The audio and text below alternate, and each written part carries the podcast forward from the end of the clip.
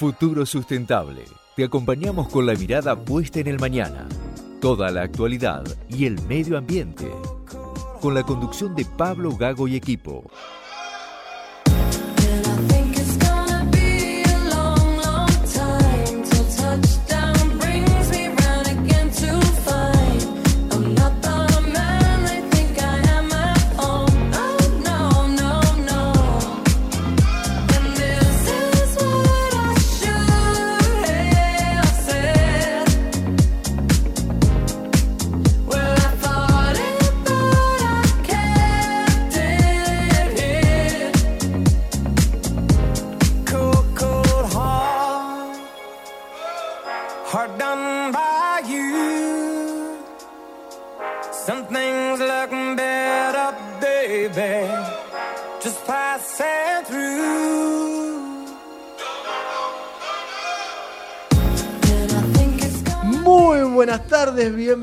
A este futuro sustentable radio. Y arrancamos bien arriba porque faltan seis días y tendremos nuevo presidente de la nación.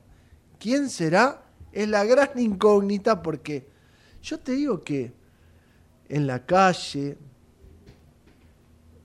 en el, en el quincho, en el asado del fin de semana, es como que está repartida la discusión de quién puede ser el presidente de los argentinos. Y vamos a usar ese por sí o por no, porque lo usó Sergio Massa durante gran parte del debate, digamos la primera parte del debate, forzándolo a un Milei.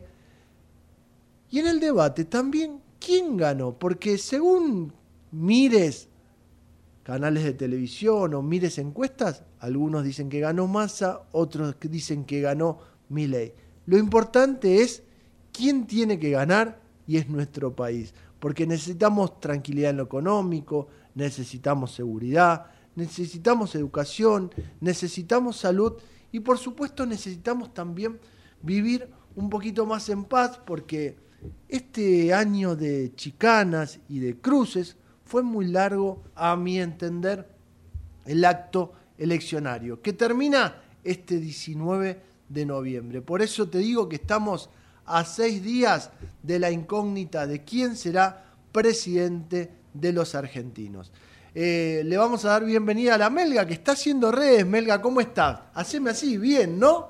Está bien la Melga y que la semana también se espera con una linda temperatura, porque hoy estamos en una térmica de 19.7. Eh, la semana salvo el miércoles que aparecería un poquito más nublado y algunas probabilidades de lluvia, la temperatura mínima que transitaremos es de 17 a 25 grados. Pero bueno, te decía, lo más importante, estamos en la recta final, en esta recta final de chicanas, en esta recta final de campaña política, que te diría también que fue una de las campañas políticas más duras del último tiempo. Y además, también la realidad, que en este debate no está, no está ni Cristina ni está Massa. Eh, perdón, no está Cristina ni está Macri entre los elegidos. No, estaba escuchando ahí. No, empieza con más y además estaba escuchando un audio que estaban pasando desde la producción. Eh, el Papa Francisco, cambiando de tema, asistirá a la COP28. Esta COP28 que arranca fin de noviembre, primeros días de diciembre, y que será, como algunos dicen, una COP trascendental para algunas definiciones ambientales. Yo espero que así lo sea, porque sinceramente el mundo también anda lento en las decisiones ambientales. Hablando un poquito también de lo que pasó o lo que va a pasar a nivel ambiental, vamos a hablar también de parques nacionales.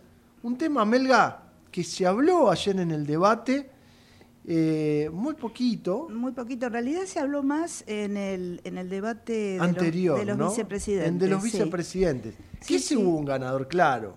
Eh, sí, depende cómo se mire. Porque, Volvemos a lo mismo, depende cómo se mire. Porque, digamos, si es a nivel propuestas o si es a nivel actitud, porque aunque como dice Fito Páez, todo es cuestión de actitud. Bueno, pero ahí está, ahí está la discusión, y esa es la discusión que yo tuve en casa. Claro. Que no sé hoy, o sí entiendo qué percibe la gente. La gente quiere estar bien y después las propuestas, en principio. sí.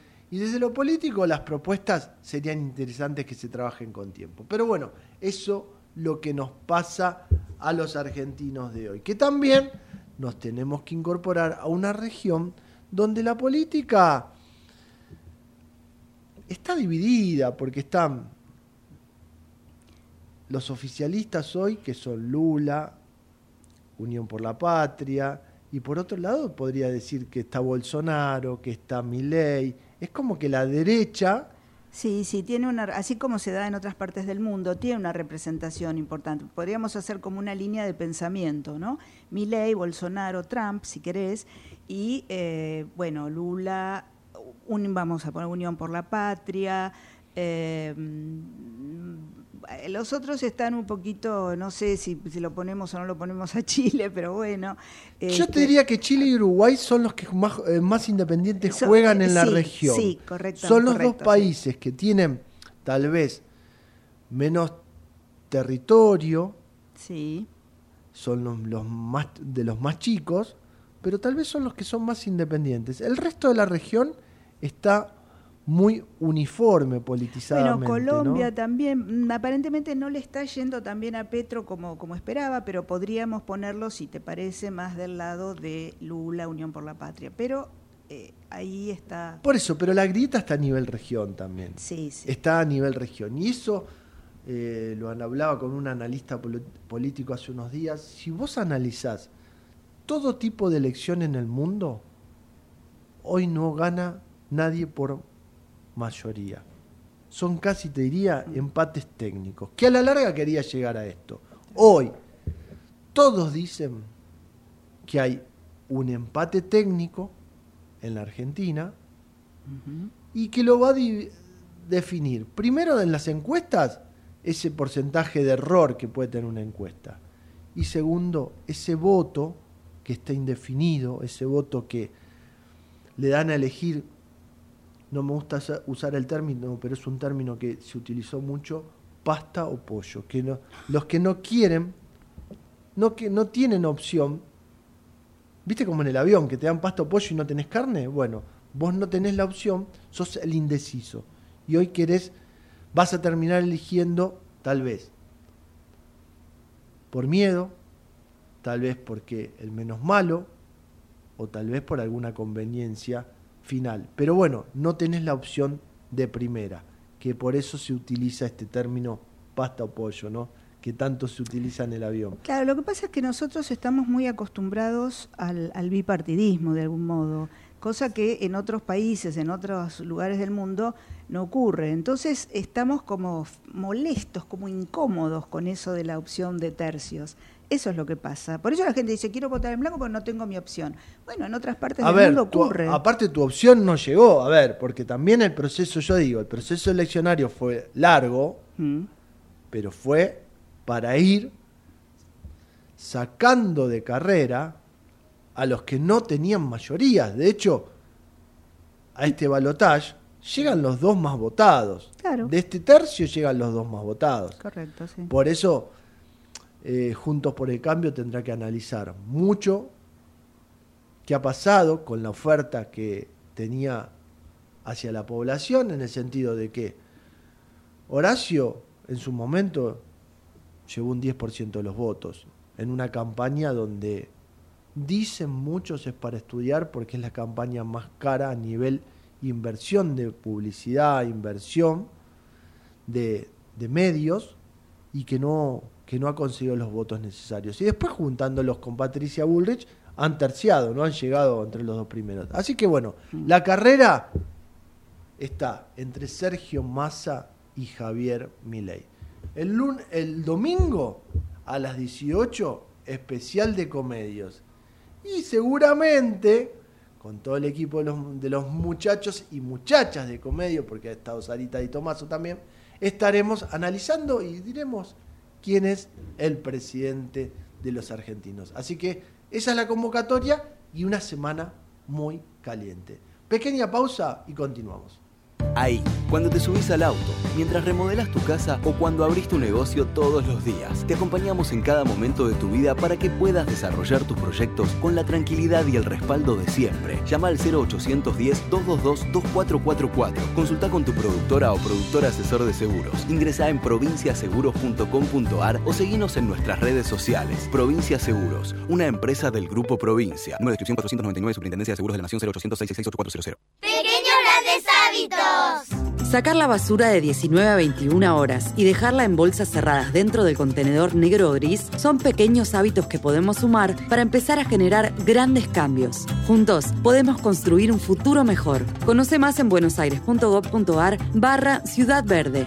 Brazos abiertos. Buenos Aires Ciudad. Todos los días tomamos miles de decisiones. Las más importantes son las que tomamos cuando pensamos en los demás. En Bayer, innovamos para que cada día podamos tomar más y mejores decisiones para cuidar nuestra salud y cosechar un futuro más sustentable. Y eso es bueno. Bayer, cuidemos lo bueno. ¿Estás por viajar? No importa dónde vayas. Disfruta desde que llegas al aeropuerto. Aeropuertos Argentina 2000 te espera con distintas opciones para darte un gustito. Wi-Fi libre y gratuito, opciones de estacionamiento y mucho más. Aeropuertos Argentina 2000. Con Renault Sandero, cada día en la ciudad es más fácil. Su amplio espacio interior y baúl de 320 litros hacen que cada una de tus aventuras tengan más estilo. A este programa lo auspicia Banco Comafi. Si te va bien, nos va bien. ¿Sabías que todos los accidentes por inhalación de monóxido de carbono son evitables? Chequea que la llama de tus artefactos sea siempre azul. No olvides ventilar los ambientes de tu hogar todos los días, verificando que las rejillas cuenten con salida al exterior y las ventilaciones no estén tapadas ni sucias. Y controla las instalaciones internas con un gasista matriculado. Con estos consejos, proteges a tu familia. Metrogas, damos calor. Referencia en la gestión optimizada del agua, de la energía y los residuos. Veolia está comprometida en la lucha contra el cambio climático. Veolia innova para desarrollar el acceso a los recursos, preservarlos y renovarlos, en el agua, la energía y los materiales provenientes de los residuos, recuperando y valorizando aquellos que han perdido vida útil. Veolia desarrolla soluciones a medida para las ciudades y las industrias y contribuye a producir nuevos recursos. Para descubrir todas las soluciones clima de Veolia y nuestra oferta de servicios ambientales, visite www.veolia.com.ar. Futuro Sustentable Web. Toda la información online en www.futurosustentable.com.ar.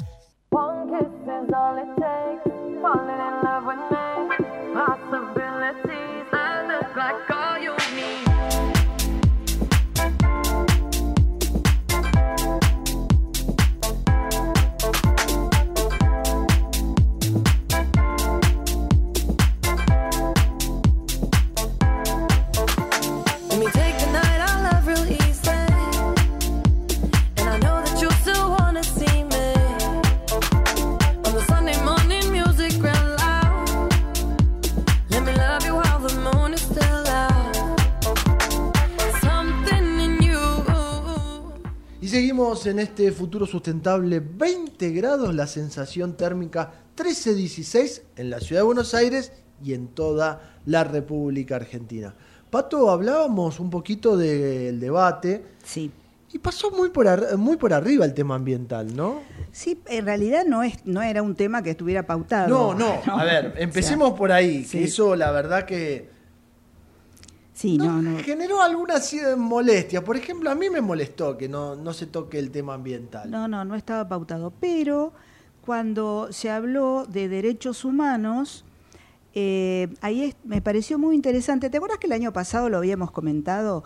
Que eh, la- el Consejo de Derechos Humanos de las Naciones Unidas había justamente proclamado un nuevo derecho humano, que es el derecho ambiental, a un, a un derecho de a un ambiente sano, seguro, sostenible, y que había quedado un poco como que no había tenido gran difusión en, en general en los medios. Pero esto fue el año pasado. Entonces fue interesante que, como cuando se habló de derechos humanos, que se habla, digamos, de los clásicos, si querés, eh, en, en su ponencia, Massa mencionó este nuevo derecho humano que es el derecho al ambiente sano, sostenible y seguro, ¿no? Sí, que incluso dentro de, de lo que puso como proyecto, habla de las multas ambientales, habla de fiscalización. Ahí eh, desarrolló un poquito y dijo no mul- no solo multas, digamos que es lo que, sino penalización con tres a ocho años de cárcel, dijo eh, a quien contamine ríos y ahí hubo como una pequeña Y por sí o por no. un guiño.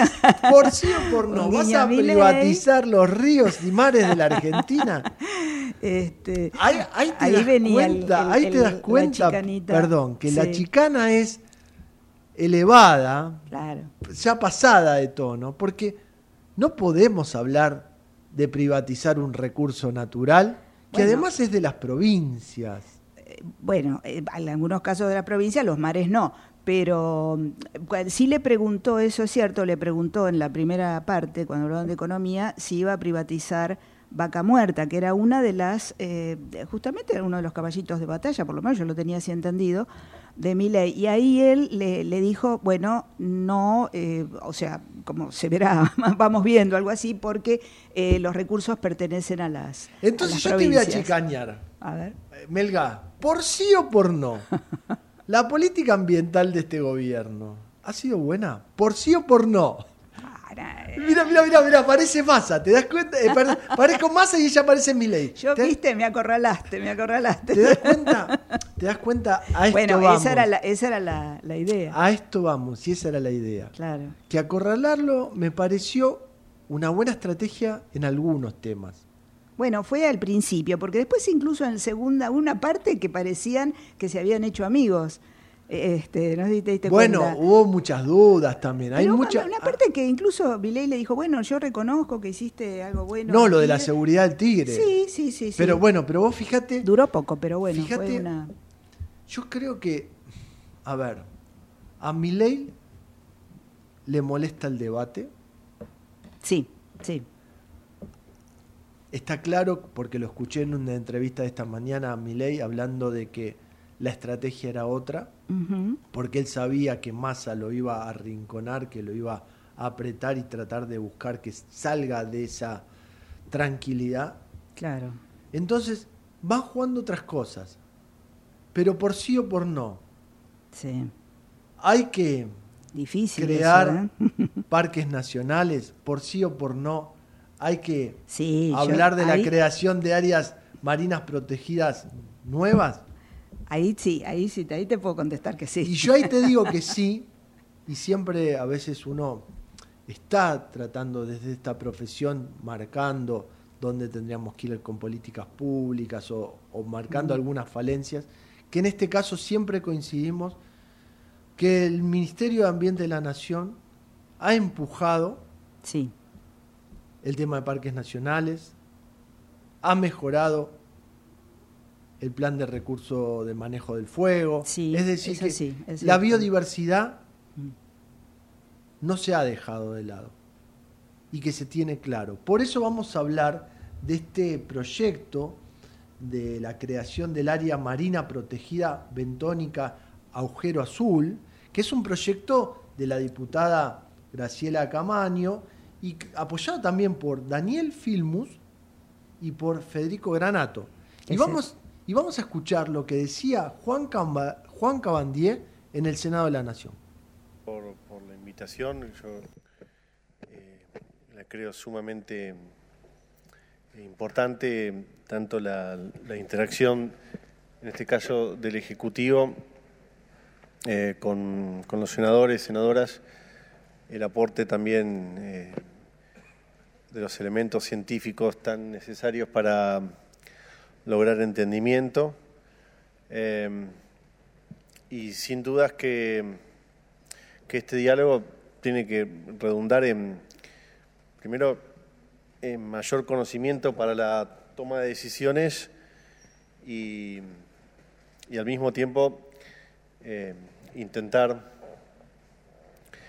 corrernos o eliminar prejuicios que, que pueden existir en relación a, a la agenda ambiental, ¿no? porque eh, quizás, eh, y, es, lícito, me, parece que también está bueno poder refutarlo y, y dialogar lo, necesario para ir eliminando esos prejuicios que pueden existir respecto a, eh, a lo productivo, lo no productivo y entender que, que las áreas marinas protegidas, en este caso puntualmente,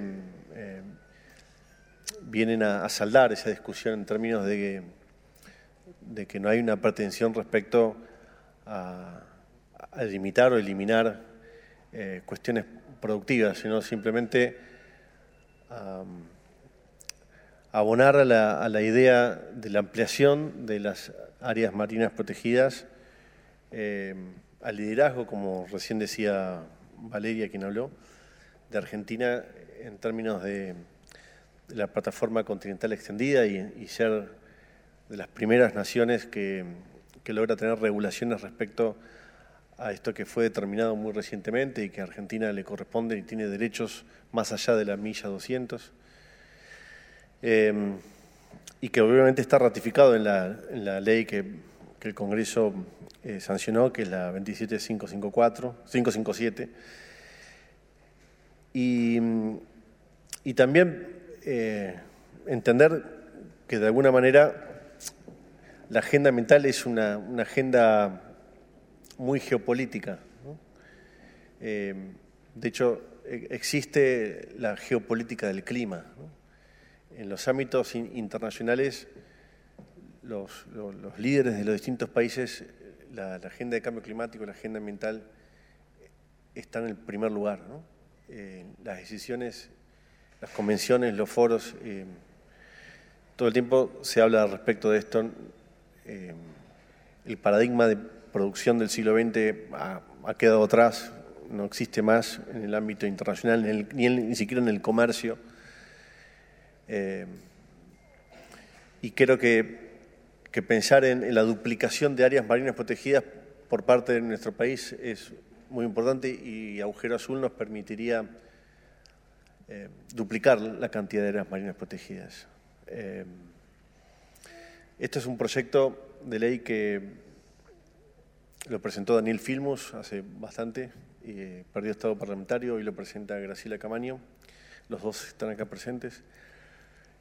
Eh, es sumamente importante el tratamiento, ya tiene, como todos saben, media sanción, pero también entender el, valor del servicio ecosistémico que nos, nos permitiría eh, la sanción de esta ley, por las características eh, que, Valeria explica muy bien de ese servicio ecosistémico del área bentónica que, describió con, tanta precisión, pero, pero también sobre la cadena trófica, ¿no? Y entonces, cuando pensamos en la cadena trófica y la posibilidad de alimentación de, distintas especies que sí son pescadas en otras, áreas, ahí nos damos cuenta que no tiene nada que ver con contradecir lo productivo, sino al contrario. De hecho, eh, el área de pesca del Estado Nacional está a favor, porque esto permitiría seguir aumentando la fauna ictícola. Y esta era la palabra de Cabandí en la presentación ante el Senado de la Nación. Hay que recordar, Melga, vos me lo decías ahí en, en, privado, que diputado ya lo aprobó. Exacto. Que Senado lo tiene para su tratamiento. ¿Y qué pasa si el Senado no lo trata. Por eso esa presentación de Cabandí. Claro, eh, eh, sí, justamente fue muy importante todo ese, ese apoyo que le dieron. Eh, porque si no se aprueba antes de fin de año, pierde estado parlamentario, como ya ocurrió con otros proyectos de ley. Otros proyectos de ley ambiental que podría perder estado parlamentario. Exactamente. Entonces es muy importante, por eso un poco lo, fogonean. Viste que estaba Cabandier, estaba Federico Granato, que es el presidente de Parques Nacionales, eh, Filmus también por su lado. Eh, entonces es, es, muy importante. evidentemente eh, bueno, eh, viste cómo, pasa siempre que están eh, en distintos, distintas cosas, que bueno, se retrasa, que si hay quórum, no hay quórum, pero esto es muy importante y además, mira lo interesante que él dijo, que tiene que ver con, en general con el concepto de parques nacionales, que no está reñido con la producción, porque el fomento de la biodiversidad, como de alguna manera, por decir esa palabra, como lo, logran los parques nacionales y esta que sería una reserva marina, eh, ayuda, contribuye a la reproducción, a la regeneración. Con lo cual, la pesca en este caso se vería favorecida en, en, contra de lo que se podría pensar, ¿no? Hay eh, que dejar claro esto, y los números a veces son los mejores para poder llevarlo a la mesa y poder trasladarle al oyente lo que significa esto. El proyecto Área Marina Protegida Bentónica Agujero Azul es una plataforma continental argentina su extensión es aproximadamente 160.000 kilómetros cuadrados. Esto constituye que sería una de las reservas nacionales marinas más grandes que podríamos tener en el país. Y en lo que corresponde a las actividades relacionadas, vos lo decías recién. Sí. Puede traer mucha reproducción y también tiene un dato hasta anecdótico. Ahí yacen los restos claro del submarino Ara San Juan. Exacto. Es buscar la protección a estas áreas marinas, es buscar, como vos decías, la protección a nuestra biodiversidad, la protección a nuestros recursos.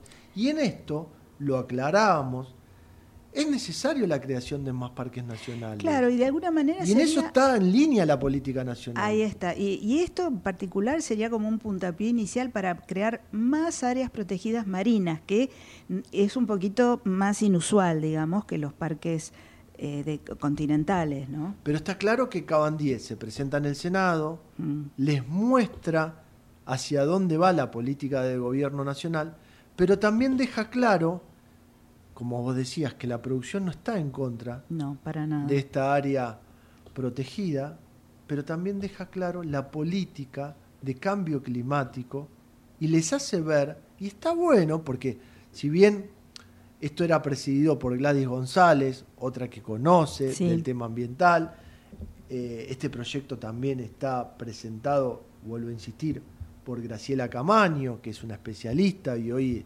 especialista en derecho ambiental, hay que buscar más referentes dentro de la política para poder mover la agenda ambiental.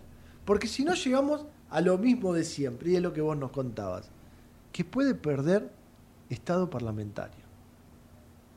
Y otro proyecto ambiental que quede en el camino marca que la agenda ambiental no está como corresponde, que no, que no, no salen los proyectos a las legislaciones adecuadas. Fíjate que decimos que por parte del gobierno, desde un ministerio, están apoyando esto y por otro lado necesitamos que los proyectos de ley se aprueben para poder avanzar con la, agenda ambiental que corresponde, que es la que manda el mundo. Por eso está bien cuando Cabandier propone no ser negacionista del cambio climático. Después también vuelve a la chanza política, porque justamente el negacionismo al cambio climático aprovecha en época de elecciones y habla de su contra, ¿no? Sí, claro. Habla de, Javier Milei.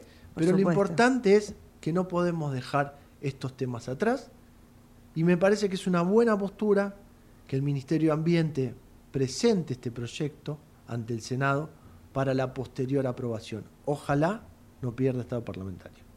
Pequeña pausa y continuamos en este futuro sustentable.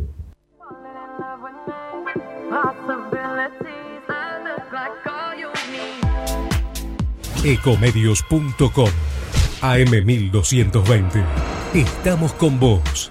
Estamos en vos. American and Merit Hoteles Primera cadena hotelera argentina, 3, 4 y 5 estrellas. Más de 20 destinos de Argentina y el Cono Sur. Aprovecha el código promocional Puro Branding con el 10% de descuento para los hoteles Amerian Córdoba Park, Amerian Executive Córdoba, Amerian Buenos Aires Park, Merit San Telmo y American Executive Mendoza Hotel hasta fin de año. No válido para fines de semana largos. American and Merit Hoteles. ¿Cuándo fue la última vez que te tomaste un respiro para ver un amanecer? Descubriendo lugares distintos que te hacen soñar, emocionar. Lugares que se convierten en felicidad cuando compartís ese momento con amigos. ¿Cuánto hace que no te tomas un respiro para descubrir algo distinto? Catamarca es mucho más que un destino. Espacio cedido por la Dirección Nacional Electoral. Viene la Argentina que esperaba que dejemos de pelear entre nosotros para empezar a pelear por ella. Viene la Argentina que estábamos esperando. Unión por la Patria, Sergio Massa, Agustín Rossi, candidatos a presidente y vicepresidente, lista 134. Espacio cedido por la Dirección Nacional Electoral. Es simple, votamos ser o no ser una Argentina distinta. El cambio está en tus manos. La libertad avanza. Mi ley presidente, Villarruel Vice, lista 135. Informate en ecomedios.com. Seguinos en TikTok, arroba ecomedios 1220. Seguí escuchando Futuro Sustentable con la conducción de Pablo Gago en AM 1220 Ecomedios. Y seguimos en este futuro sustentable, recién hablábamos de temas ambientales y si bien decimos que a veces la agenda ambiental viene un poquito retrasada, tenemos que decir que la transición de la matriz energética no, porque te podría decir que el país sigue apostando al cambio en esta matriz energética y también sigue apostando a las energías renovables. Y hay muchas inversiones. Por eso vamos a hablar con Gonzalo Seijó, gerente de Ingeniería, Proyectos y Obras de IPF Luz. Muy buenas tardes Gonzalo, Patricia Melgarejo y Pablo Gago te saludan. ¿Cómo estás? Buenas, ¿cómo están? Todo muy bien. Gracias por atendernos y también por contarnos un poco cómo viene el desarrollo del Parque Eólico General Levalle. Contanos un poquito dónde está ubicado, cuáles son las características de este parque. Bueno, dale. Eh, el parque está ubicado en el sur de la provincia de Córdoba, en la localidad de General Levalle, que está sobre Ruta 7 entre La Bulalle y Vicuña Maquena. Sí, está ahí en intersección entre Ruta 7, Nacional 7 y Ruta Provincial número 10. ¿Sí? Es un parque eh, que va a tener, una vez que lo completemos, 150 megavatios de potencia instalada, ¿sí? que va a estar proporcionado por 25 turbinas o aerogeneradores, conocidos como molinos, ¿sí? de 6,2 megavatios cada uno. Gonzalo, ¿qué tecnología van a utilizar y en qué estadio está del proceso hoy el Parque Levalle? Ok. Bien, a ver, la tecnología que usamos, el proveedor de nuestro equipo de fabricantes Vestas, que es muy conocido a nivel mundial, vamos a estar instalando unas máquinas, como le decía recién, de 6,2 megavatios. Son las primeras máquinas de este porte que se instalan en Latinoamérica a nivel onshore, dentro de tierra firme. Eh, estas máquinas van a tener un, diámetro del área de barrido, de todo lo que ocupa el círculo de las palas girando, de 162 metros. Esto hace que cada una de esas palas tenga casi 79 metros y medio de longitud. El centro del aero va a estar ubicado a 125 metros de altura respecto del piso. ¿sí? Para que nos hagan una idea, nada, las palas son un poco más altas que el obelisco, la altura de buje, que es lo que le decía, estamos hablando de un edificio 35 pisos, más o menos, ¿sí? donde va a estar el centro, a la altura total va a estar cerca de los 200 metros si contáramos desde el piso hasta el punto más alto que tengan las aspas. ¿no? Eh, así que bueno, hoy eh, ya llevamos casi 10 meses desde que iniciamos la ejecución de la obra, estamos en la fase de construcción civil, eh, haciendo lo que son las fundaciones, que son unas, grandes fundaciones de hormigón, que van a estar donde están anclan los equipos y van a soportar todo el esfuerzo. Como decía, son 25 equipos en total, hoy estamos ya con 11 bases terminadas y trabajando, bueno, en, en completar las otras 13 que nos están faltando. Ya arribaron al país lo que son los materiales para la conformación de las torres, o de los mástiles, que es donde van los, equipos montados. Estos se fabrican, se conforman acá en la Argentina. Después también ya llegaron las palas a puertos la semana pasada, los 25 juegos, y estamos esperando transportarlas a sitio el mes que viene, con toda la parte de logística y además estos transportes que son especiales y bastante interesantes de realizar. Y el resto de los equipos, que donde está el generador propiamente dicho, el Nacelle Hub, que es el punto donde se unen las palas al eje del generador, están arribando a puerto de Zárate esta semana. Así que, nada, venimos bastante bien, ya con buen avance en la obra civil y ya empezando a recibir los componentes principales. Eh, en breve, antes de fin de año, esperamos ya tener los primeros Justamente vos hablabas y voy a tomar tus palabras, venimos bastante bien. Después de 10 meses de obra, digamos de 10 meses de avance, una inversión de 262 millones de dólares, la pregunta es, de todo la, mm, el proceso de construcción, ¿cuánto hay de mano de obra argentina y cuánto tiempo falta para la conclusión de este parque? Bien, a ver, nosotros eh, aproximadamente va a demandar la ejecución del parque de 400 de 400 personas en sitio, entre esto que les decía, la obra civil, la ejecución de la subestación, el montaje electromecánico, y que en principio es todo mano de obra, llamémoslo local argentina. ¿sí? Hay una parte que es propia del sitio y otra parte que vienen de distintos lugares del país, alguna mano de obra más especializada eh, propia de los contratistas, pero mano de obra local en sitio, 400 personas en el pico, obviamente al inicio del fin por ahí esa cantidad decrece un poco. Eh, después, ¿en qué estamos esperando? Entre el segundo, tercer y cuarto trimestre vamos a estar entrando en, en operación. El parque puntualmente tiene una conexión en 66 kilovoltios y otra en 132, es como si tuviera dos pedazos ¿sí? Eh, del parque. Una vamos a estar en el tercer trimestre, cercano, a septiembre, y ya para octubre deberíamos, o último trimestre si quieren, vamos a estar entrando con, con la segunda mitad del parque, que es la que está conectada en 132 kilovoltios. Para esto, además de hacer el parque y una subestación, hay que hacer las conexiones al sistema interconectado, que eso lo vamos a hacer a través de una subestación que tiene la empresa de, energía de Córdoba, de PEC, al cual nos vamos a estar conectando o haciendo una apertura de línea y bueno, que está ahí próximo a lo que sería nuestra subestación. El control del parque, todo lo que es, para que la gente entienda todo lo que es a nivel digital, ¿no? Porque hay pantallas, operadores que dan la operación de cada, de cada torre, de acuerdo a los, a los vientos que soplan, lo ponen en funcionamiento, no lo ponen en funcionamiento, buscan controlar eh, esto de una sala de control. La sala de control va a estar también en lo que es las inmediaciones de Levalle. A ver, nosotros hace muy poquito tiempo hemos puesto en funcionamiento una sala de control eh, remota, le llamamos, que es desde acá, desde Buenos Aires, para el control de nuestros activos renovables.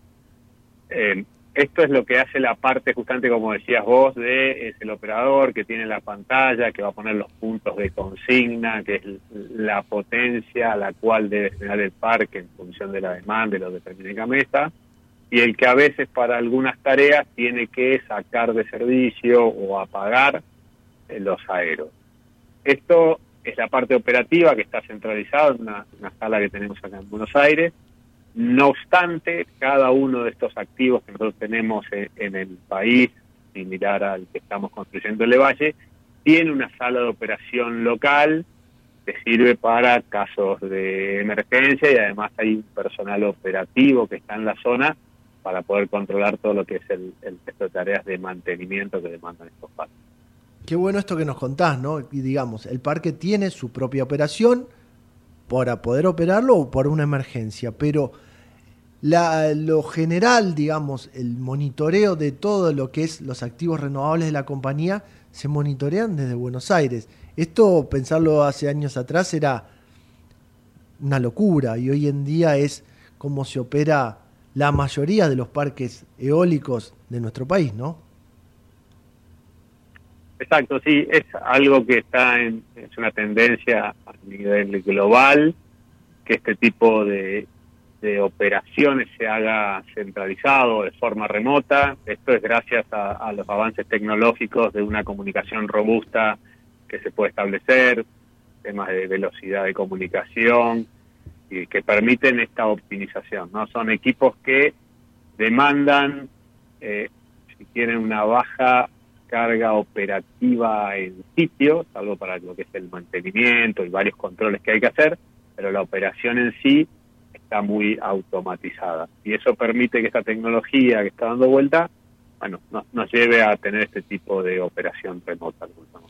Y hagamos una suposición, porque esto va a ser realidad, llegamos al fin del 2024 y el parque está funcionando eh, en su 100%, por decirlo de una manera. ¿Cuál será eh, el abastecimiento? Dale a la, a la, a la audiencia a nivel hogares. ¿Cuántos hogares serían abastecidos okay. por esta energía renovable y limpia? Dale. Ahí, como yo les decía al principio, la potencia instalada son 155 megavatios. Esto es un número que por ahí técnicamente no dice mucho. ¿sí? Lo importante es por ahí la energía que genera. ¿sí? Está muy relacionada a algo que se llama el factor de capacidad, que en nuestro país, por suerte, es una zona con muy buen recurso eólico y nos permite tener factores de capacidad excelentes en lo que es nuestra Patagonia, eh, que está muy por arriba de la media del mundo. Y en la zona centro, que es donde está ubicado este parque, también tiene muy buenos factores a nivel mundial. A veces nos mal acostumbramos para compararlo con la Patagonia, que son excelentes. Y este parque va a tener un 51,7% de ese factor de capacidad. ¿Qué significa eso? que un poquito más de la mitad de las horas del año el parque va a estar generando a plena potencia, es un equivalente a eso. Cuando eso lo queremos llevar a, a la energía que se consume del lado de los usuarios, representaría la alimentación de 190.000 hogares ¿sí? aproximados dentro del país, porque es un consumo estándar que se considera, ¿sí? pero estaríamos alimentando a 150.000 hogares. ¿Y esa alimentación de esos hogares, cuánto nos permite reducir eh, en toneladas de CO2 por año? Bueno, ahí justamente este tipo de energía no renovable en base de, de recursos naturales nos permite reemplazar generación en base de hidrocarburos, gas natural, fuel oil, y con lo cual ahí con este parque en operación lo que estaríamos haciendo es desplazando eh, energía de base térmica y que nos permitiría ahorrar unas 350 mil toneladas de CO2 por año. Escuchaste, ¿no, Melga? 350 mil toneladas de CO2 por año. Es decir, que ahí demuestran donde la matriz energética empieza a cambiar y demuestran esto del cuidado del ambiente y la postura ante el cambio climático del sector. Gonzalo, para ir cerrando, pregunto, del potencial total del parque, ¿cuántos ya tienen vendido a las industrias que es el, hoy sería lo que más tracciona a nivel de energías renovables? Bien, nosotros a, actualmente tenemos vendido más del 60% de lo que va a generar a futuro el parque. Como vos dijiste, eh, estos, estos parques, de acuerdo a la regulación, tienen la posibilidad de, de, participar de lo que se llama el mercado término de energías renovables y poder vendérselo a industrias ¿sí? o a empresas eh, que están dentro de grandes usuarios. Y eso es lo que va traccionando, como dijiste, por suerte hoy en día eso se tracciona por dos factores, de la necesidad de los clientes de concientizarse en esa evolución de la matriz energética y por otro lado que están en precios muy competitivos con lo que es el valor de mercado de la energía que se consigue dependiente de las fuentes que los generen. Entonces hoy ya tenemos casi, no casi no, más del 60% de la energía que va a generarse a futuro contratada. Esto demuestra la necesidad energética que tenemos y también el compromiso no solo de IPF Luz, sino de las compañías que adquieren esta energía a término para poder también bajar su huella, bajar su impacto y empezar en estos procesos de descarbonización que en tanto hablamos. Gonzalo, la verdad, agradecerte el contacto Y quiero hablar contigo una vez que esté puesto en marcha porque queremos ir a visitar Parque Eólico General de Valle, que va a ser otro de los parques más de, los, de la familia, podemos decir, de IPF Luz, ¿no? Dale, perfecto, ningún problema, los vamos a esperar en el último trimestre, así lo pueden ver completo. Gracias, Gonzalo, que tengas una buena semana y será hasta la próxima. Muy bien, muchas gracias. Hasta, luego. buen día. Y era Gonzalo Seijó, gerente de Ingeniería, Proyectos y Obras de IPF Luz, que nos contaba de los avances de la construcción de este parque eólico General de Valle, que es un parque eólico que nos va a empezar a atraccionar más energía viniendo desde el sur de Córdoba, con una potencia instalada de 155 megawatts, pero lo importante es lo que nos mostraba, que es casi el consumo de 190.000 hogares y la posibilidad de reducir 350.000 toneladas de CO2.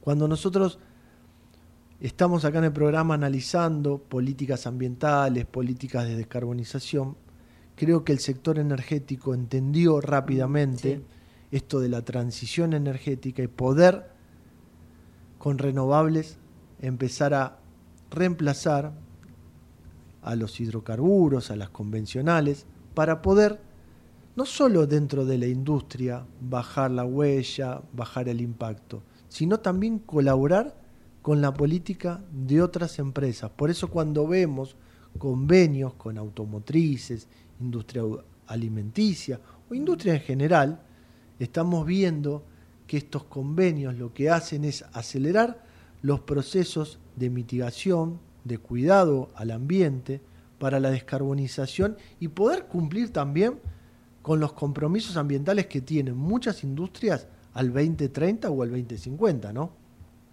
Así que eh, festejamos que siga avanzando y ojalá podamos visitar este parque en el sur de Córdoba a fines de 2024. Pequeña pausa y continuamos en este futuro sustentable. Ahí, cuando te subís al auto, mientras remodelas tu casa o cuando abrís tu negocio todos los días, te acompañamos en cada momento de tu vida para que puedas desarrollar tus proyectos con la tranquilidad y el respaldo de siempre. Llama al 0810-222-2444. Consulta con tu productora o productor asesor de seguros. Ingresa en provinciaseguros.com.ar o seguinos en nuestras redes sociales. Provincia Seguros, una empresa del Grupo Provincia. Número de inscripción 499, Superintendencia de Seguros de la Nación 0800 666 Minera Andina del Sol. Una operación de Barrick y Shandong Gold. Adhiere al programa Hacia una minería sustentable. Desde hace 30 años operamos, mantenemos y desarrollamos la red de distribución de gas natural más grande del país para que la energía llegue a miles de usuarios de más de 360 localidades de manera confiable y segura todos los días. Nuestro vínculo es cada día más fuerte. Nos conecta una gran red. Camusi, 30 años conectados. En Grupo Logístico Andriani celebramos 75 años creciendo para estar cada vez más cerca de las personas. 75 años trabajando con pasión y compromiso para contribuir al desarrollo sostenible de nuestras comunidades y generar una diferencia positiva. Hoy invertimos más que nunca en el desarrollo de tecnología para evolucionar en la forma de hacer logística y seguir llegando a cada rincón del país. Andriani, llevamos lo que te importa. Sacar la basura de 19 a 21 horas y dejarla en bolsas cerradas dentro del contenedor negro o gris son pequeños hábitos que podemos sumar para empezar a generar grandes cambios. Juntos podemos construir un futuro mejor. Conoce más en buenosaires.gov.ar barra Ciudad Verde. Brazos abiertos. Buenos Aires Ciudad. En SEAMSE, convertimos 6 de cada 10 kilos de basura que vos sacás en materiales reutilizables para cuidar el planeta y que vivas mejor en tu ciudad. Ayúdanos reduciendo y separando tus residuos. Entérate cómo en Facebook barra Seamse Oficial y en Twitter arroba Seamse Oficial. Tecnología y ecología. Cerca tuyo. Nuestro compromiso. 100% de energía eléctrica renovable para nutrir la tierra de forma sostenible. Trabajamos por una agricultura que cuide los recursos naturales. Conoce más en nuestras redes sociales. Profértil Vida para nuestra tierra. Futuro Sustentable Web. Toda la información online en www.futurosustentable.com.ar.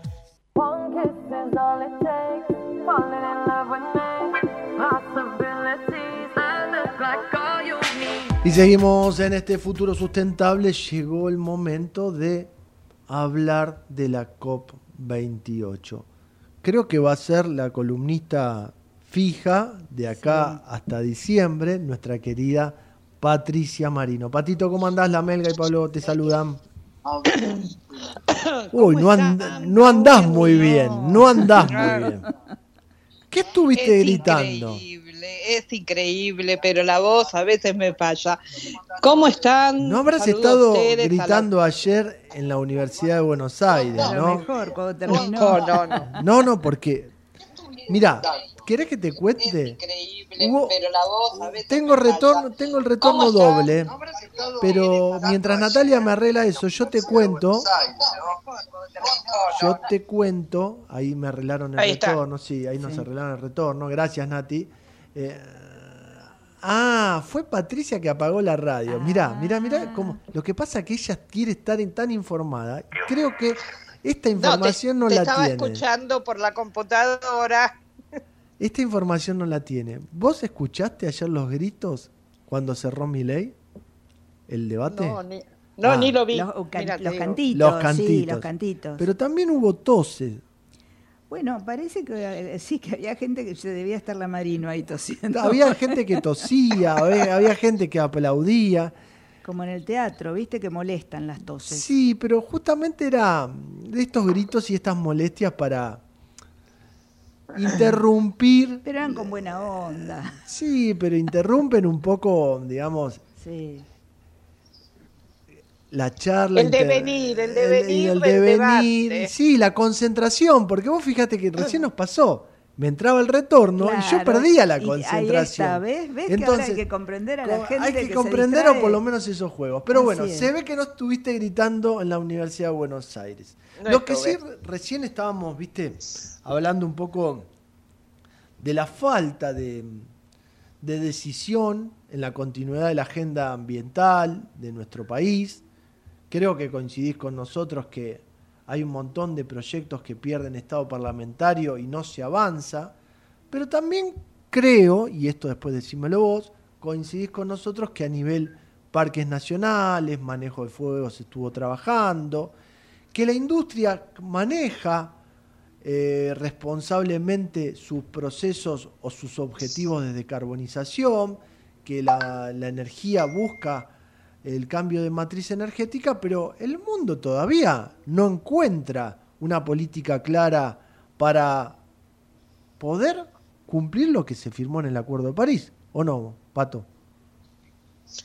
No, a ver, eh, lo, que, lo que va a pasar en la vigésima octava reunión de, de del clima, del cambio climático, eh, es quizás algo que ponga definitivamente, esperamos que pase eso, como, bueno, a ver, ahora, a partir de ahora hay que calzarse bien los pantalones, eh, porque aparentemente, Pablo, y por lo que eh, se ha venido eh, estudiando y evaluando, hay muchos compromisos, pero poca acción. Y esto es lo que de alguna manera eh, está, eh, voy a bajar acá el volumen, esto es lo que de alguna manera eh, está dándose a, ver a partir de todas las estadísticas de lo que se está evaluando de país por país. Por ejemplo, Pablo, para van a presentar un informe que lo terminaron, se presentó públicamente la semana pasada, el 8 de noviembre, un informe elaborado por, por el Grupo de las Naciones Unidas, por los expertos del IPCC, por 82 instituciones este, de, todo, de todo el mundo, que apunta, básicamente el informe eh, tiene un solo, eh, un solo eje, es no dejaron de consumir ninguno de los países ni un mililitro de fósil. Es algo así lo que dice, ¿no? Como para que se entienda. ¿Qué es lo que advierte este informe? Advierte que a pesar de que todos estos países han asumido este compromiso de mantener eh, la temperatura a 1,5 y de lograr las emisiones, etcétera, etcétera. Eh, lo que advierte el, el informe es que va a haber un aumento todavía en la producción de carbón y un aumento en la producción de hidrocarburos fósiles, gas y petróleo para el 2050. Es decir, que más allá de disminuir la demanda, la demanda va aumentando. Y esto, Pablo, hay un cortocircuito. Hay un, corto- un cortocircuito y además yo digo, si estamos trabajando en pos de una reducción gradual, ¿por qué hay un aumento gradual? Yo, a ver, hay una variable que creo que todos la tenemos bastante clara. La pandemia produce eh, ciertos condicionamientos y, nos dejó los temas ambientales sobre el escritorio. Atrás de la pandemia viene la, eh, la, la guerra Rusia-Ucrania, donde esta guerra y la baja del suministro de gas de Rusia hacia el exterior produce que países como Alemania tengan que pegar, como quien dice, un volantazo, dar marcha atrás y decir, volvemos al carbón.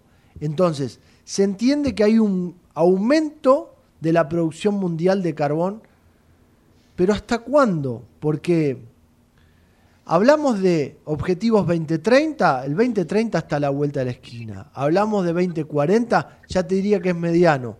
Y no sé si me quedo corto diciendo que 2050 ya es mediano plazo. ¿Cómo lo ves, Pato? Mira, Pablo, acá lo que, lo que pasa es eh, que realmente eh, la pregunta es, ¿cómo es que se comprometen si no hay eh, una disminución? Porque básicamente, Pablo, no es que sea al 100% atribuible a los hidrocarburos fósiles el cambio, digamos, lo- el fenómeno climático, pero convengamos que el 75% se debe al combustible fósil, en los cuales se reparte entre el transporte y la generación de energía, básicamente. Uno puede seguir consumiendo hidrocarburo si vos tenés sistemas de captación de carbono. ¿eh? Vos decís, bueno, yo emito, pero esto que emito, yo lo, lo tomo, lo guardo y lo transformo y eso no sale a la atmósfera.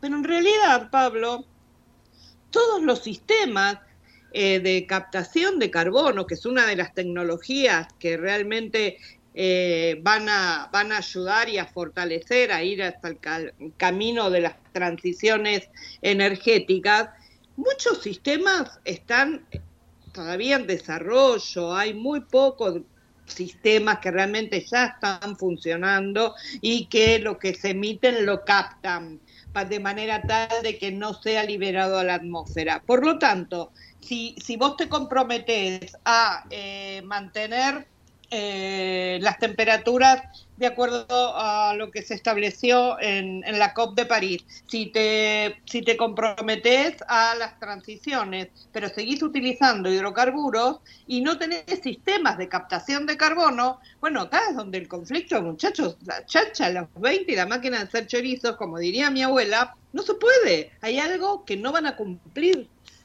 Entonces yo lo que entiendo, por lo que vos me contás y por lo que uno conoce, es que esta transición de descarbonización no es del todo eh, exitosa o no es del todo responsable, porque venimos hablando de bajar gradualmente, entiendo que hubo factores externos que te hacen volver, pero estamos transitando una transición. Y esa transición tiene que ser paso a paso y tiene que ser honesta, por decirlo de alguna manera.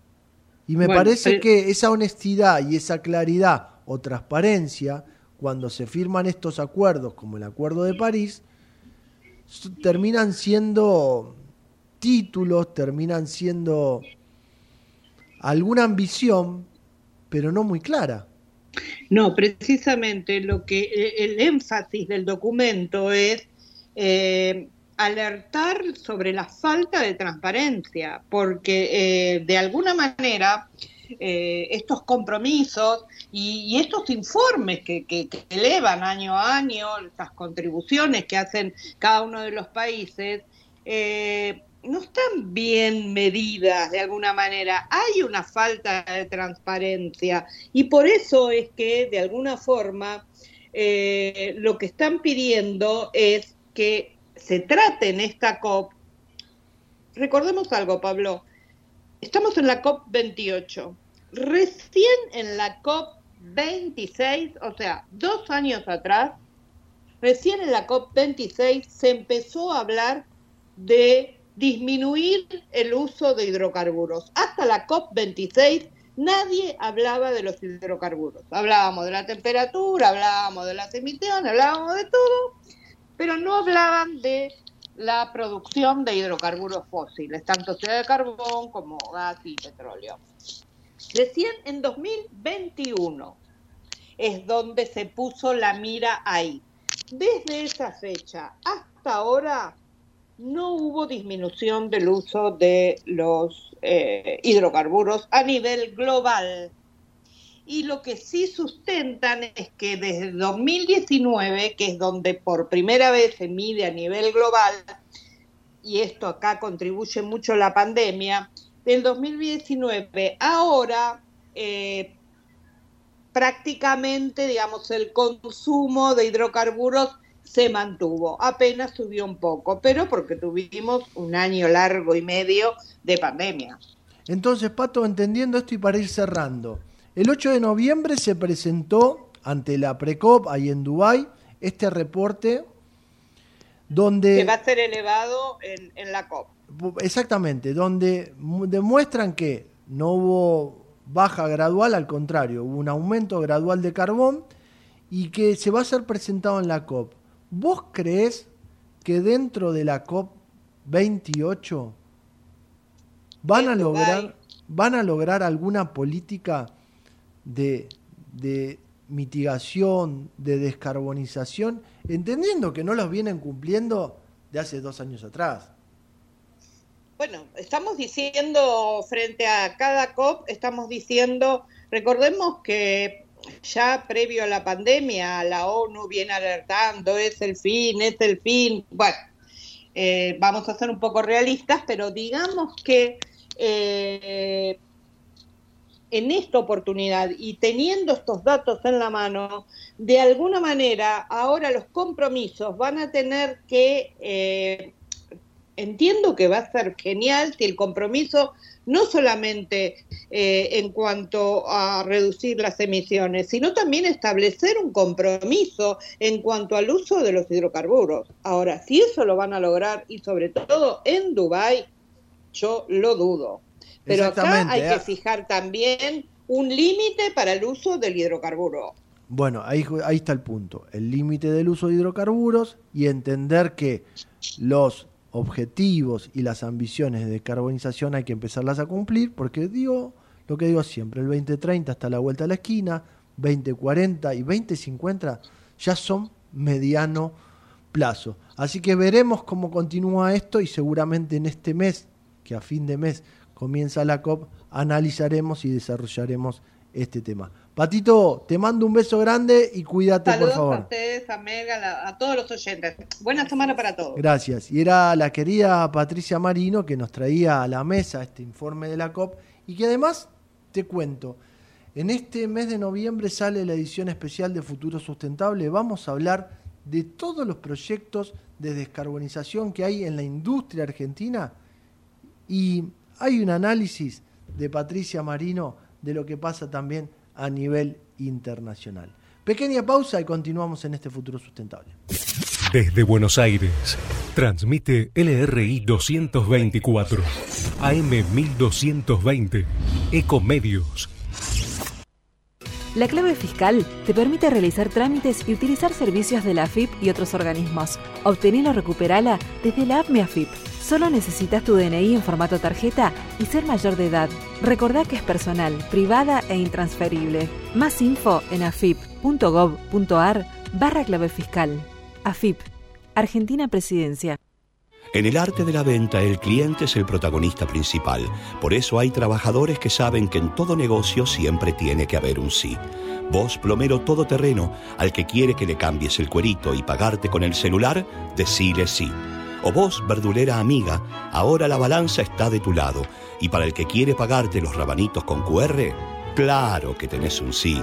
Más Pagos Nación, tu solución de cobros sin costo de mantenimiento para hacértela mucho más fácil. BNA.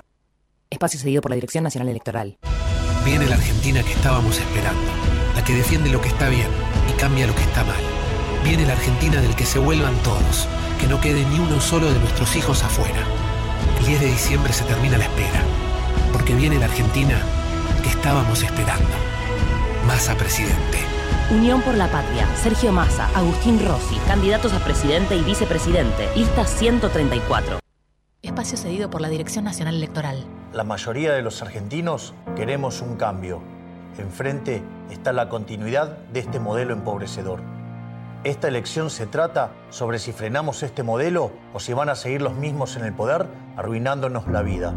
Es simple, votamos ser o no ser una Argentina distinta. El cambio está en tus manos. La libertad avanza. Mi ley presidente, Villarruel Vice, lista 135. Informate en ecomedios.com. Seguinos en Twitter, arroba ecomedios 1220. Seguí escuchando Futuro Sustentable con la conducción de Pablo Gago en AM 1220 Ecomedios.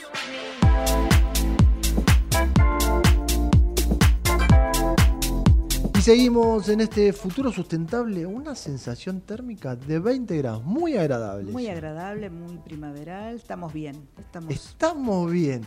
Eso me sonó a algún político. ¿Viste cómo está la melga? Estamos ¿Viste? bien Sí, me y por sí o por no no me contesta. Pero bueno, Estoy- es lo que está Me pasando. estoy asimilando. Pasamos la primera hora de programa y vamos a seguir analizando un poco este debate, este camino a la presidencia de la nación, porque la carrera es de dos. Es Milei Massa, Massa Milei, para que nadie se ofenda. Y lo vamos a analizar también con nuestra querida Sabrina Pond. Hola Sabri, ¿cómo estás? Hola Pablo, ¿cómo están? Yo seguro que bien. ¿Usted también estuvo gritando allá en la Universidad de Buenos Aires? ¿Cómo? No, porque Marino, Marino Sí. parece que gritaba. No, no. Ah. Pero andaba media difónica Marino. Pero bueno, vamos a No, empezar no, a hacer un análisis. Yo lo, mi- lo miré en casa con pochoclos, Ella, la verdad ella que es neutral, ella es neutral. Y hablando, ya que me tiraste el centro, lo miraste en casa con pochoclos. Sí, porque la verdad que es. ¿Qué te pareció el debate? ¿No es cierto? ¿Qué te pareció el Eh, debate? No, el debate me pareció eh, una pieza de comunicación muy atractiva, digamos, ¿no? O sea, creo que fuimos muchos los que estuvimos mirándolo. Eh, fue muy interesante cómo se dieron las dinámicas. Eh, no sé si, o sea, todos en los debates no creo que haya un ganador, un perdedor, sino que, o sea, el gana, gana creo el que puede, digamos, al menos mostrar qué es lo que viene a proponer, eh, sin este sin dejarse llevar, digamos, por o correr por, por las chicanas ajenas. Me parece un poco que viene un poco por ahí. Eh, que difícil, difícil. eh, vi un manejo, digamos, de, de la escena eh, más claro de, de Sergio Massa. había un puntos. actor, había un actor y había una persona en algún momento, por definirlo así. Bueno, si se le puede decir persona, yo no sé. o Bueno, sea, no, no, por eso, no, bueno, yo soy respetuoso. Yo, mira, ayer lo hablaba con, un- con una colega. Ayer lo hablaba con una colega. Y, y esto es para reflexionar. Nosotros a veces nos quejamos de las posturas de los políticos, de las chicanas, de la falta de respeto. Sí. Pero si vos haces zapping con el, con el control remoto, en casi todos los canales de televisión había una falta de respeto hacia los, a los candidatos o hasta Horrible. sí. horrible. Entonces, creo y esto analicémoslo y también en algún momento pongámonos en el lugar que nos corresponde y seamos responsables, es como que también nosotros tenemos que empezar a dar un poco el ejemplo. Porque si sí, no, exigir un poco más, ¿no? Que eso es lo que nos falta. Claro, pero si, si exigimos, también hagámoslo nosotros. Yo ayer vi en algunos canales de televisión, tanto para Massa como para Milei, ¿eh? hablar despectivamente.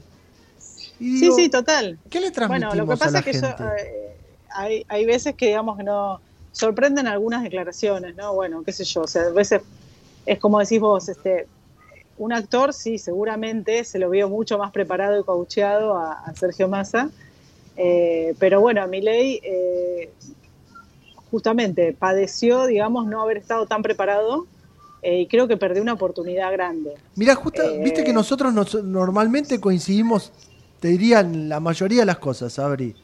Y hoy te digo que respeto, porque yo siempre digo que respeto la opinión de los demás o como respeto el voto, pero sabes que no coincido porque para mí el debate fue una pieza más que estaba obligada por la legislación que hoy tenemos de realizarlo, pero que no, no me sumó en algunas... Claro. Yo diría la mayoría no me sumó. ¿eh? Perdió la oportunidad, digamos, de de, hablar sobre economía, sobre, sobre su proyecto para el, para, para bajar la inflación y porque y digamos y, que es uno de los de los talones de Aquiles totales bueno pero el talón de Aquiles total de, Sergio Massa o sea bueno, eh, es su mayor defecto y su mayor error y su mayor eh, sí, su, eh, marca, digamos, una gestión mala que tuvo durante todo este año como ministro de Economía. Totalmente de acuerdo. Pero ¿sabes qué pienso? que hoy por hoy los debates, o por lo menos las campañas políticas, están buscando otra cosa. Porque como masa, por eso dije el actor, y vuelvo a decir, si yo pido respeto, lo dije para mostrar que estaba en una postura muy coacheado, muy actuado, eh, buscaba atacar. Y por el otro lado, eh, la estrategia, por llamarlo de alguna manera, la estrategia de mi ley era mostrarse más como es, pero sí estaba sobreactuado porque estaba muy tranquilo.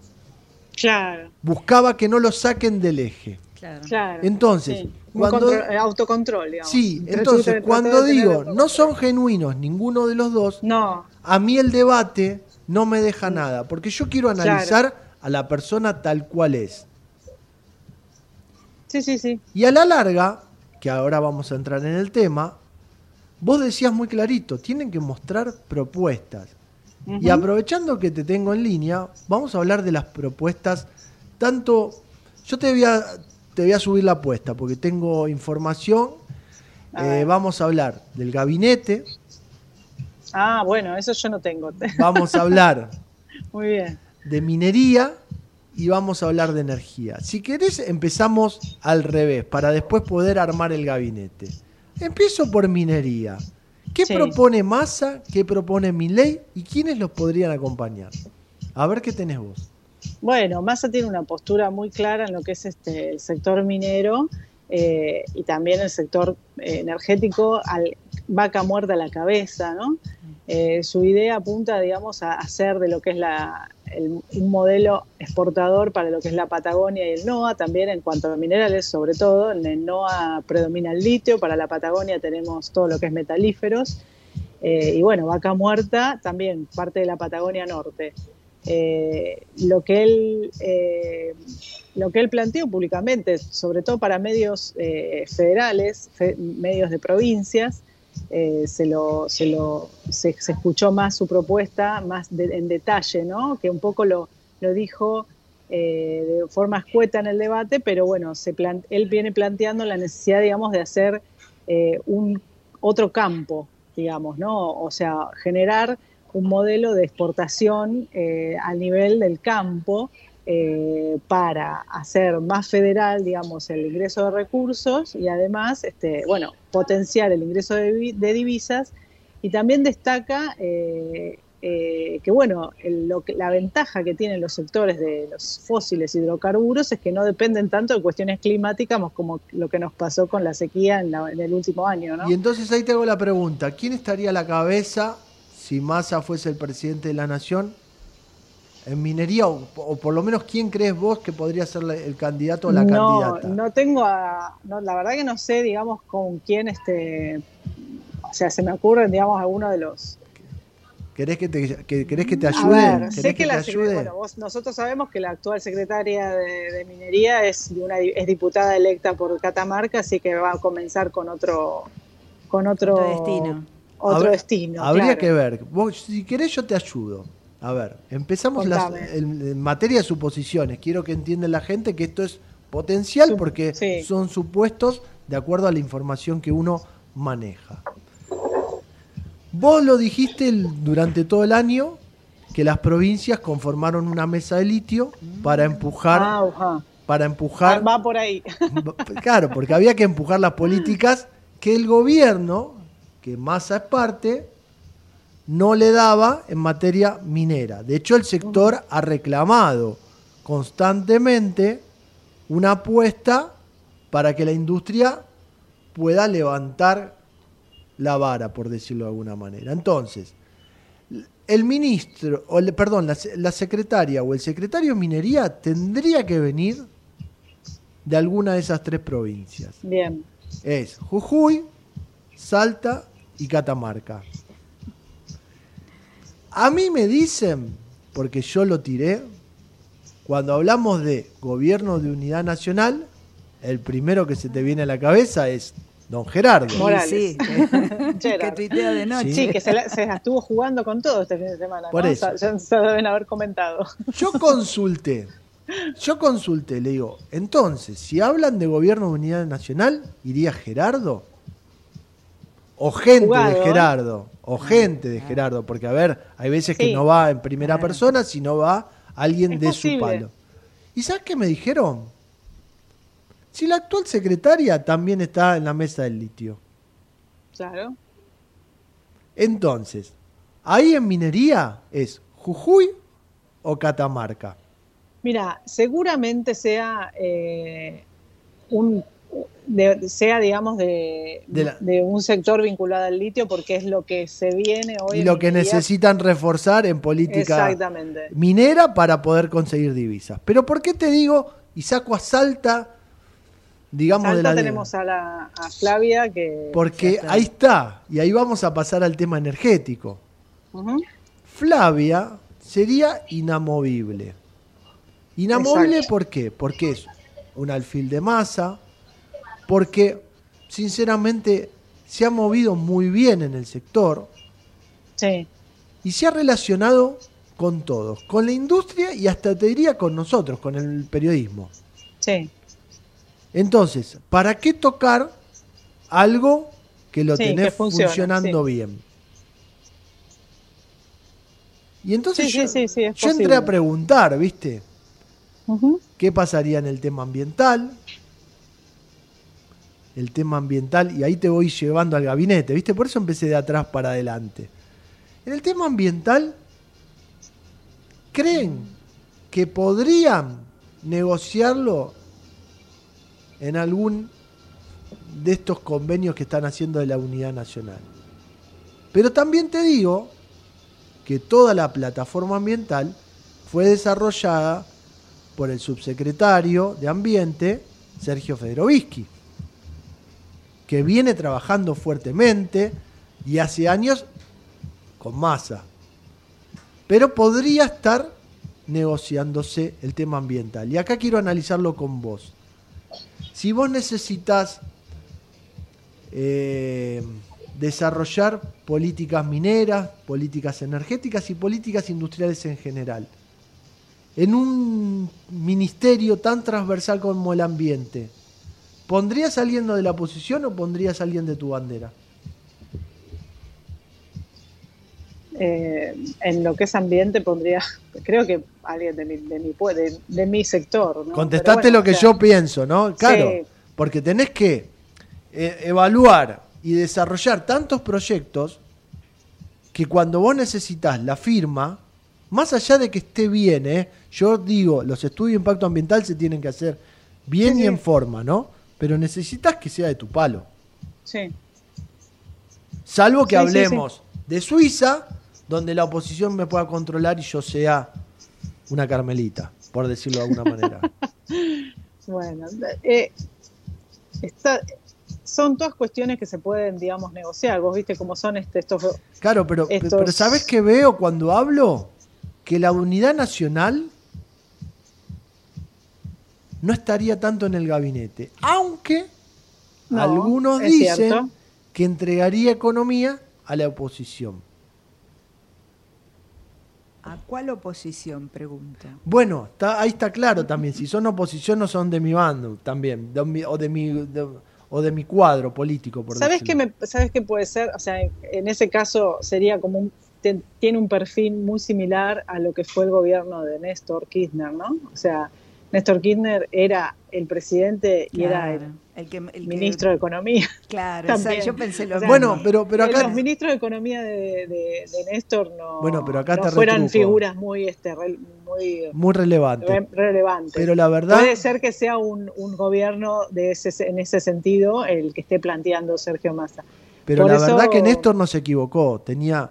Lo, le iba a decir una frase que iba a ser poco feliz, pero bueno. Tenía buen ojo, iba a decir, pero bueno, ya te lo dije al aire. Pero tenía, digamos, tenía conocimiento en la materia y lo llevó bastante bien. Sí. Pero a las pruebas me remito. Massa es el actual ministro y todos los indicadores nos dan. Pero bueno, para terminar el tema Massa, capítulo Massa, es que hoy no tenemos un gabinete todavía. No, no, días. no. Y bueno, en el caso de, Y entonces, ¿qué pasa? en Vos- el caso de Javier Milei, Vos lo chicaneás o sea, a Milei. Vos lo chicaneás no a lo Milei. No, no, vos no. No, No, Massa, Massa. Lo chicanea Milei. Ah. Y, o o la- eh, o lo- el oficialismo lo chicanea Milei, que no tiene gabinete. No, pero también Milei. Pero él tampoco lo tiene. Y Milei, en el gabinete este supuesto que estamos haciendo el juego, ¿a quién tendrían minería? No lo sabemos.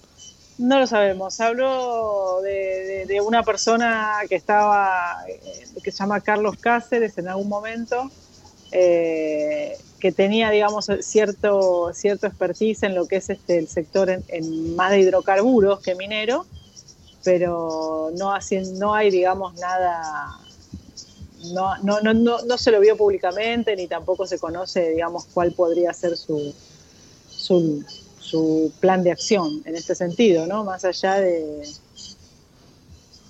¿Y en energía, Sabri? Y en energía sí, digamos, había, digamos, una persona que ahora en este momento se me fue el nombre de la Chirilo. cabeza, pero Chirilo. es exactamente. Gracias por el apunte. Eh, pero bueno, tampoco, tampoco sabemos mucho de él, ¿no? Son personas nuevas, son personas que, que, que están en el- que conocen y que tienen una postura eh, formada, pero no ha sido, digamos, un, un tema, digamos, que él haya profundizado más allá de lo que es este la cuestión macro. Pero Eh, ¿sabes lo que no ayudó a los libertarios en esta última etapa?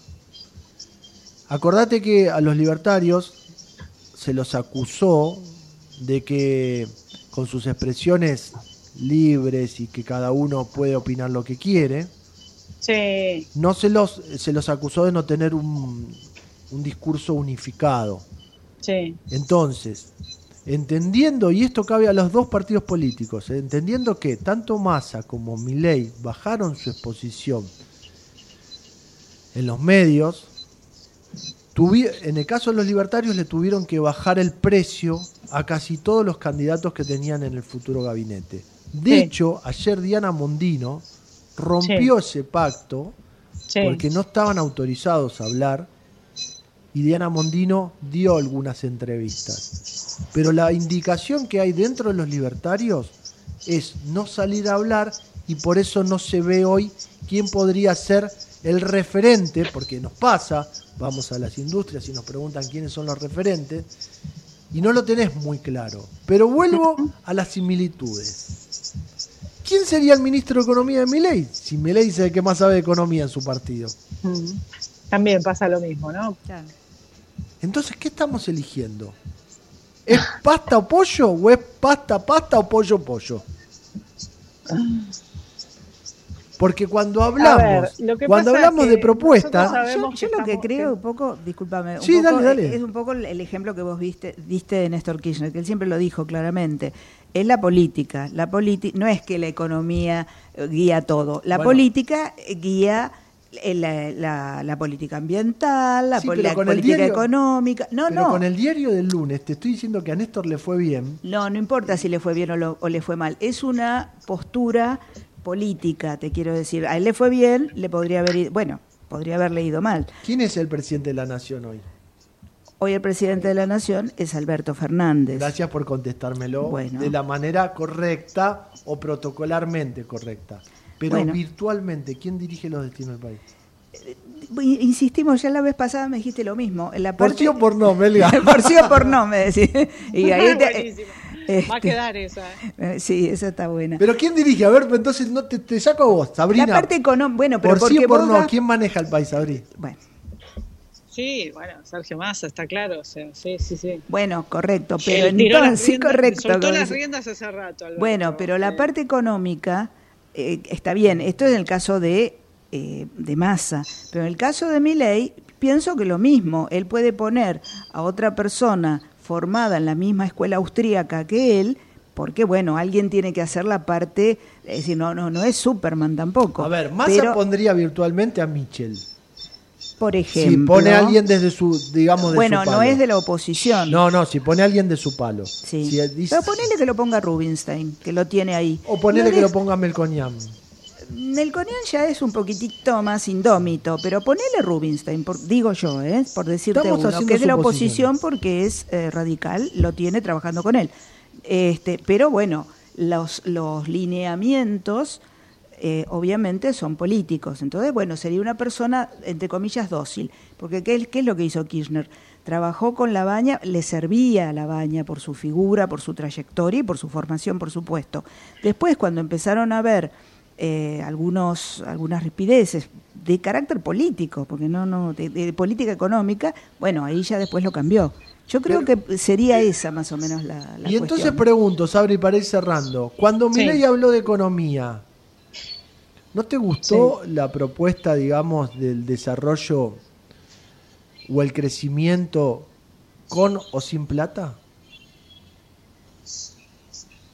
No la o sea, que vos me decís que hizo una propuesta clara, digamos, de cómo se puede llegar a, a- Mira, yo, lo, yo, lo- A llevar a yo te voy a ser sincero. no. Yo lo escuché detenidamente de vuelta esta mañana en otra entrevista Sí. y que ahí sí lo entendí.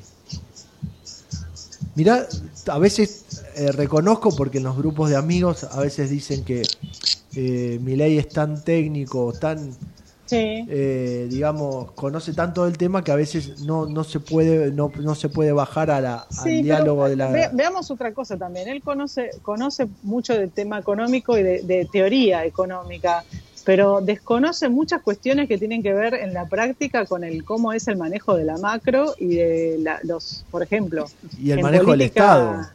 ¿Eh? Bueno, y, ahí- y el manejo del Estado. ahí un ahí- poco y el lo- manejo del Estado, lo dejó tecleando, y el comercio tecleando exterior ni hablemos, ¿no? O Bueno, sea, por eso, acá, a ver, acá creo que para cerrar es las discusiones, y, de- y primero empiezo, perdón, te explico lo de cono sin plata.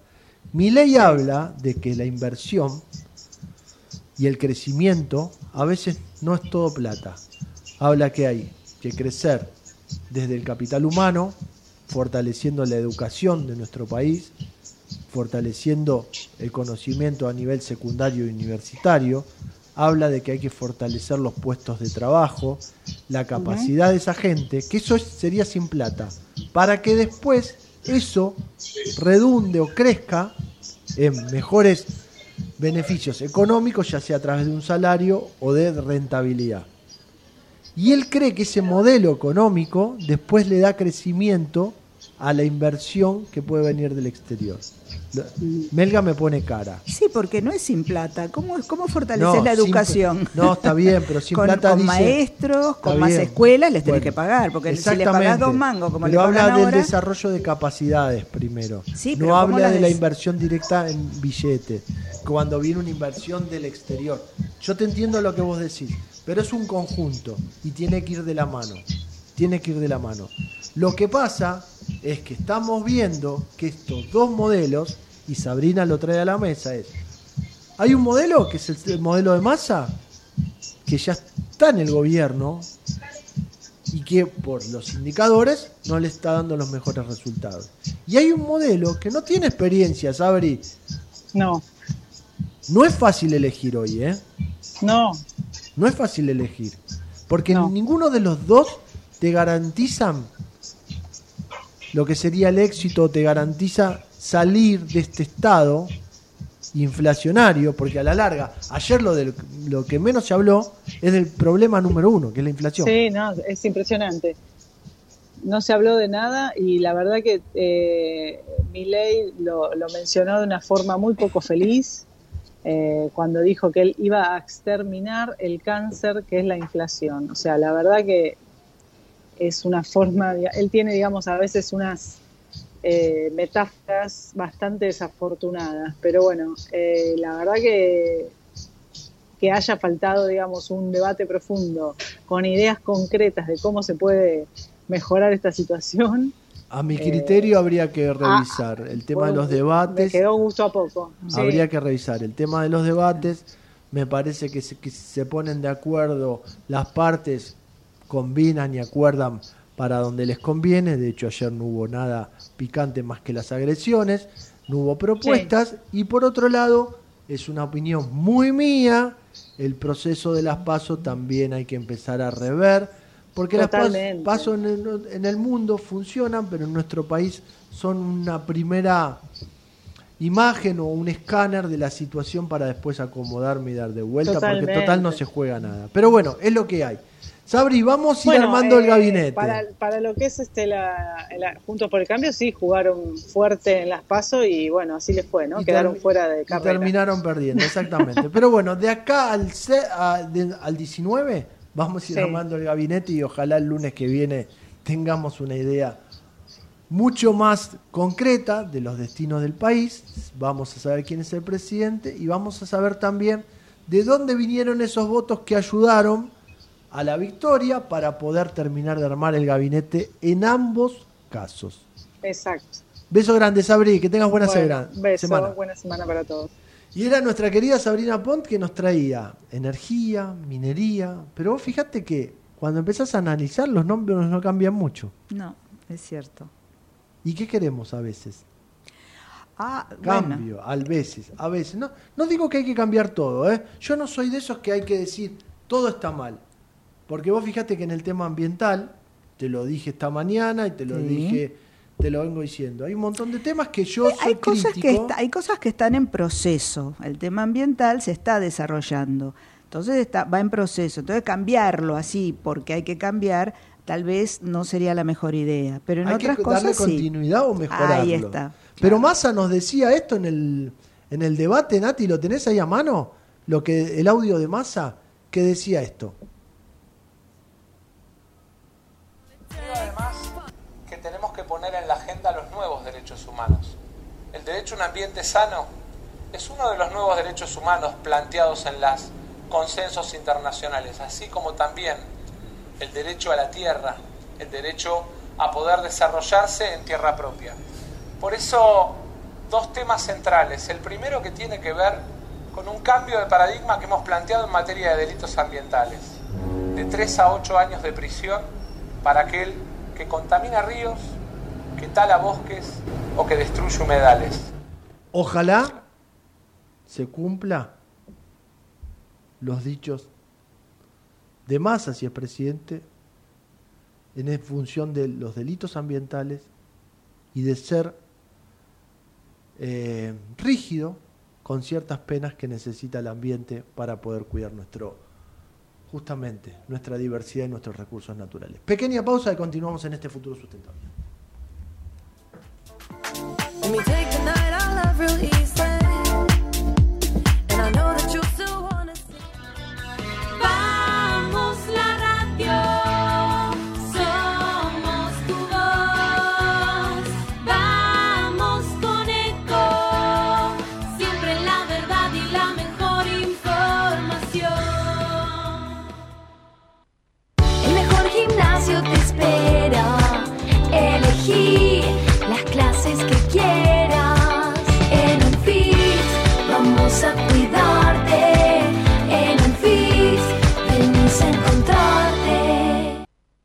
Cómo prevenir dengue, zika y chikungunya.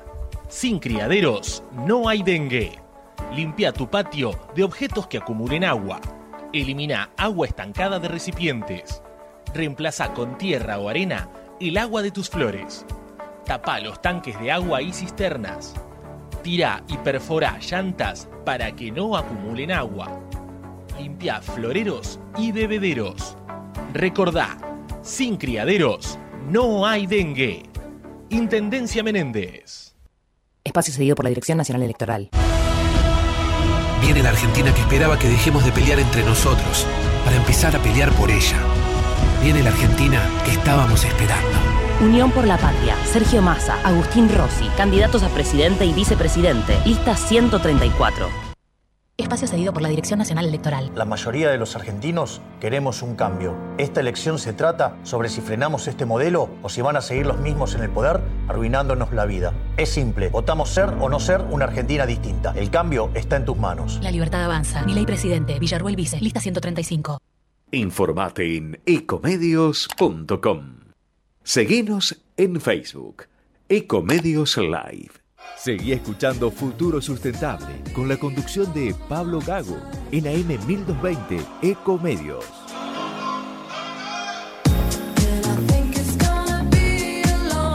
Y seguimos en este futuro sustentable y decíamos que la térmica es 27 ya, pero hay más calorcito en el ambiente, hay más calorcito en el estudio porque tenemos una invitada de lujo. Tenemos a Laura Gianaza, gerente de prensa y RC de Banco Comafi, que vamos a hablar un poco de estrategias de sustentabilidad, cómo vienen marcando en proyectos de finanzas, en educación financiera, cómo se ayuda desde una entidad bancaria a que nosotros crezcamos, conozcamos y empecemos a tener un poquito más de control sobre nuestras finanzas. Así que, así que muy buenas tardes, Laura, ¿cómo estás? Hola Pablo, ¿cómo estás? Buenas tardes. Gracias, por, por no, invitarme. a vos por venir. No, porque hacía rato que quería hablar contigo y no teníamos la oportunidad. Contanos un poco, Laura, cómo vienen trabajando en esto que hablábamos de educación financiera, porque a nivel sustentabilidad esto ha crecido y mucho, ¿no? Sí, tal cual como vos decís, cada vez es más necesario eh, brindar información sobre todo lo que tiene que ver con conocimientos de finanzas básicas. Y nosotros desde el banco veníamos desarrollando un programa desde el año 2017, que es un programa que está destinado principalmente a jóvenes, porque entendemos que los chicos cuando están ahí terminando la escuela secundaria y están próximos a insertarse en el mercado de trabajo, necesitan conocer aspectos básicos de no solo cómo funciona un banco, sino también qué hacer con su dinero, por qué es importante ahorrar, por qué es importante llevar un presupuesto. Y con este programa, que es el programa Finanzas Prácticas, lo que hacemos justamente es brindar capacitación gratuita en establecimientos educativos.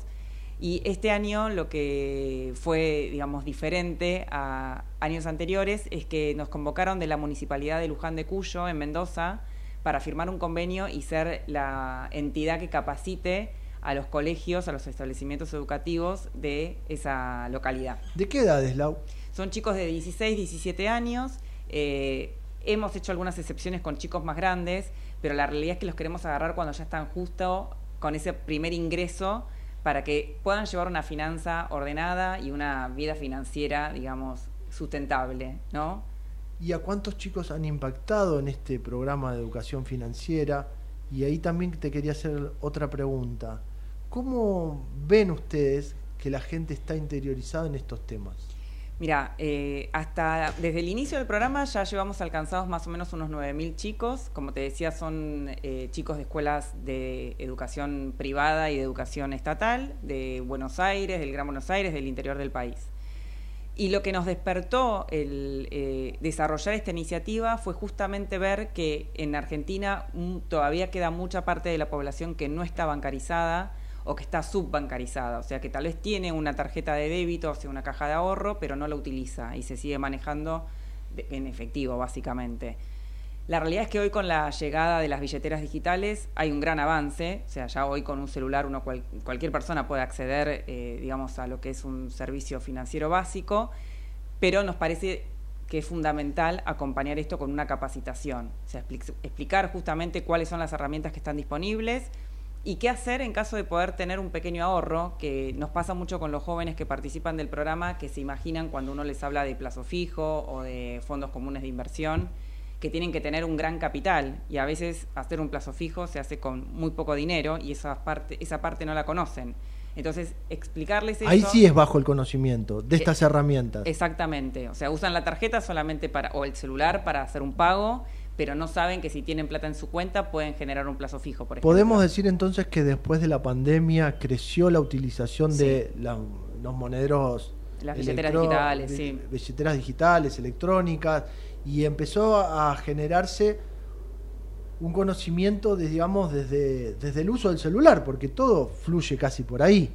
Pero el tema es que no se conocen las otras herramientas financieras. Tal, tal cual como vos decís, yo creo que la pandemia y el aislamiento lo que hizo fue obligarnos a tener que usar estas herramientas. O sea, vos pensás que la gente antes, eh, sobre todo los jubilados y, y las personas que cobraban algún tipo de asignación, iban a la sucursal a retirar todo el efectivo.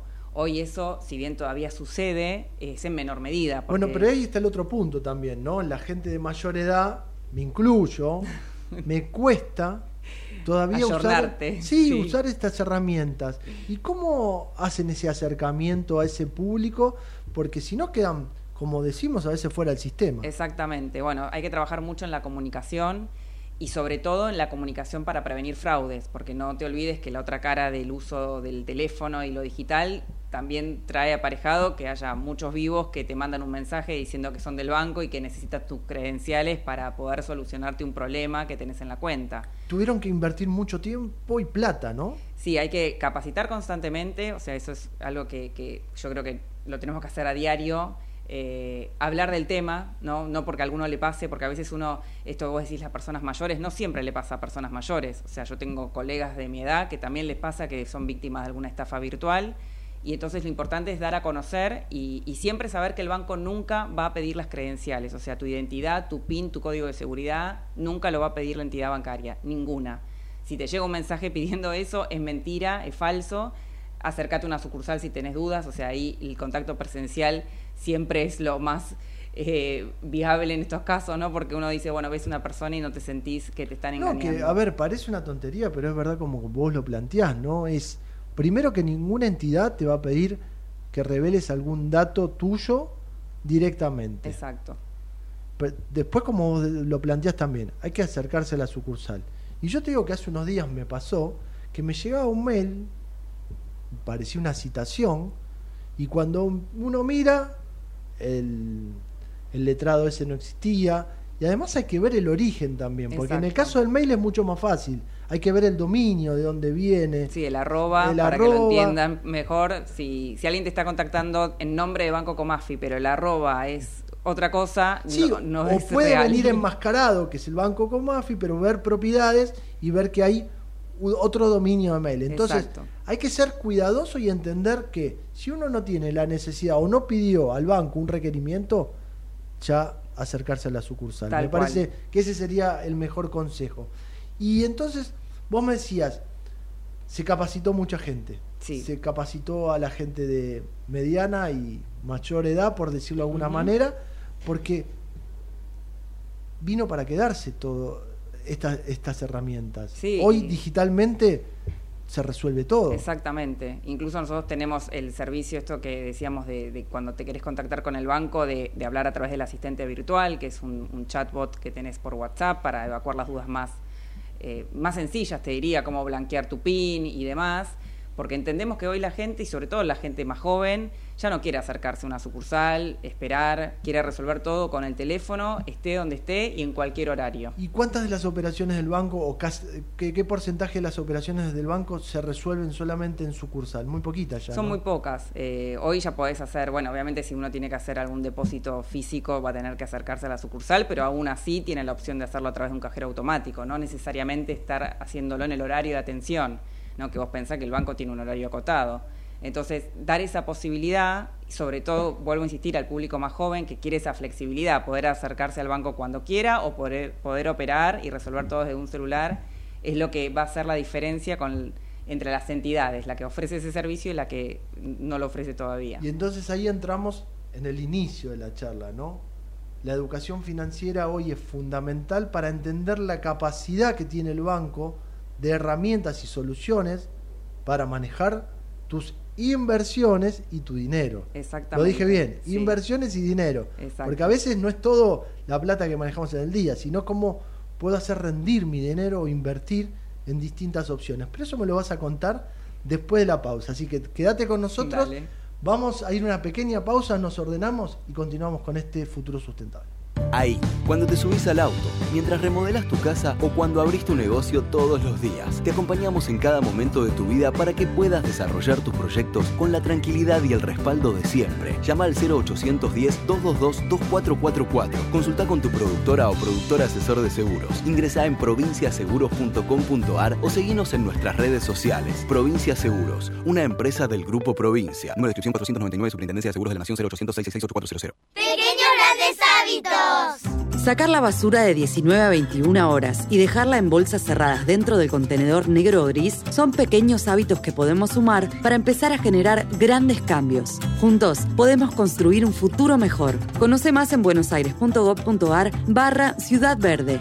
Brazos abiertos. Buenos Aires Ciudad. Todos los días tomamos miles de decisiones. Las más importantes son las que tomamos cuando pensamos en los demás. En Bayer, innovamos para que cada día podamos tomar más y mejores decisiones para cuidar nuestra salud y cosechar un futuro más sustentable. Y eso es bueno. Bayer, cuidemos lo bueno. ¿Estás por viajar? No importa dónde vayas. Disfruta desde que llegás al aeropuerto. Aeropuertos Argentina 2000 te espera con distintas opciones para darte un gustito. Wi-Fi libre y gratuito, opciones de estacionamiento y mucho más. Aeropuertos Argentina 2000. Con Renault Sandero, cada día en la ciudad es más fácil. Su amplio espacio interior y baúl de 320 litros hacen que cada una de tus aventuras tengan más estilo. A este programa lo auspicia Banco Comafi. Si te va bien, nos va bien. ¿Sabías que todos los accidentes por inhalación de monóxido de carbono son evitables? Chequea que la llama de tus artefactos sea siempre azul. No olvides ventilar los ambientes de tu hogar todos los días, verificando que las rejillas cuenten con salida al exterior y las ventilaciones no estén tapadas ni sucias. Y controla las instalaciones internas con un gasista matriculado. Con estos consejos, proteges a tu familia. Metrogas, damos calor.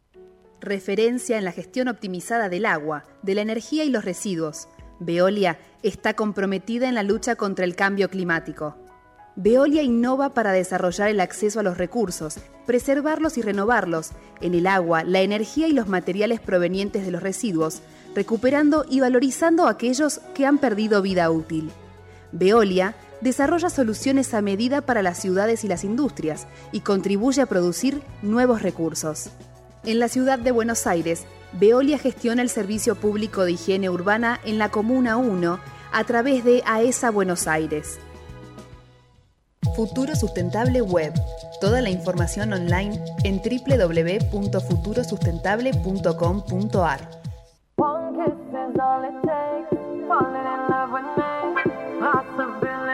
Y seguimos en este futuro sustentable. Estamos con la visita de Laura Gianazza, gerente de prensa y RC de Banco Comafi. Estábamos hablando de lo que es la nueva modalidad de moverse de los bancos, de la gente, con esto de la educación financiera y conocer las herramientas para manejar tu dinero, pero yo también decía para las inversiones. Y en este mm, tema de inversiones hay que hablar de inversiones o finanzas con impacto. ¿Qué quiere decir eso, Laura?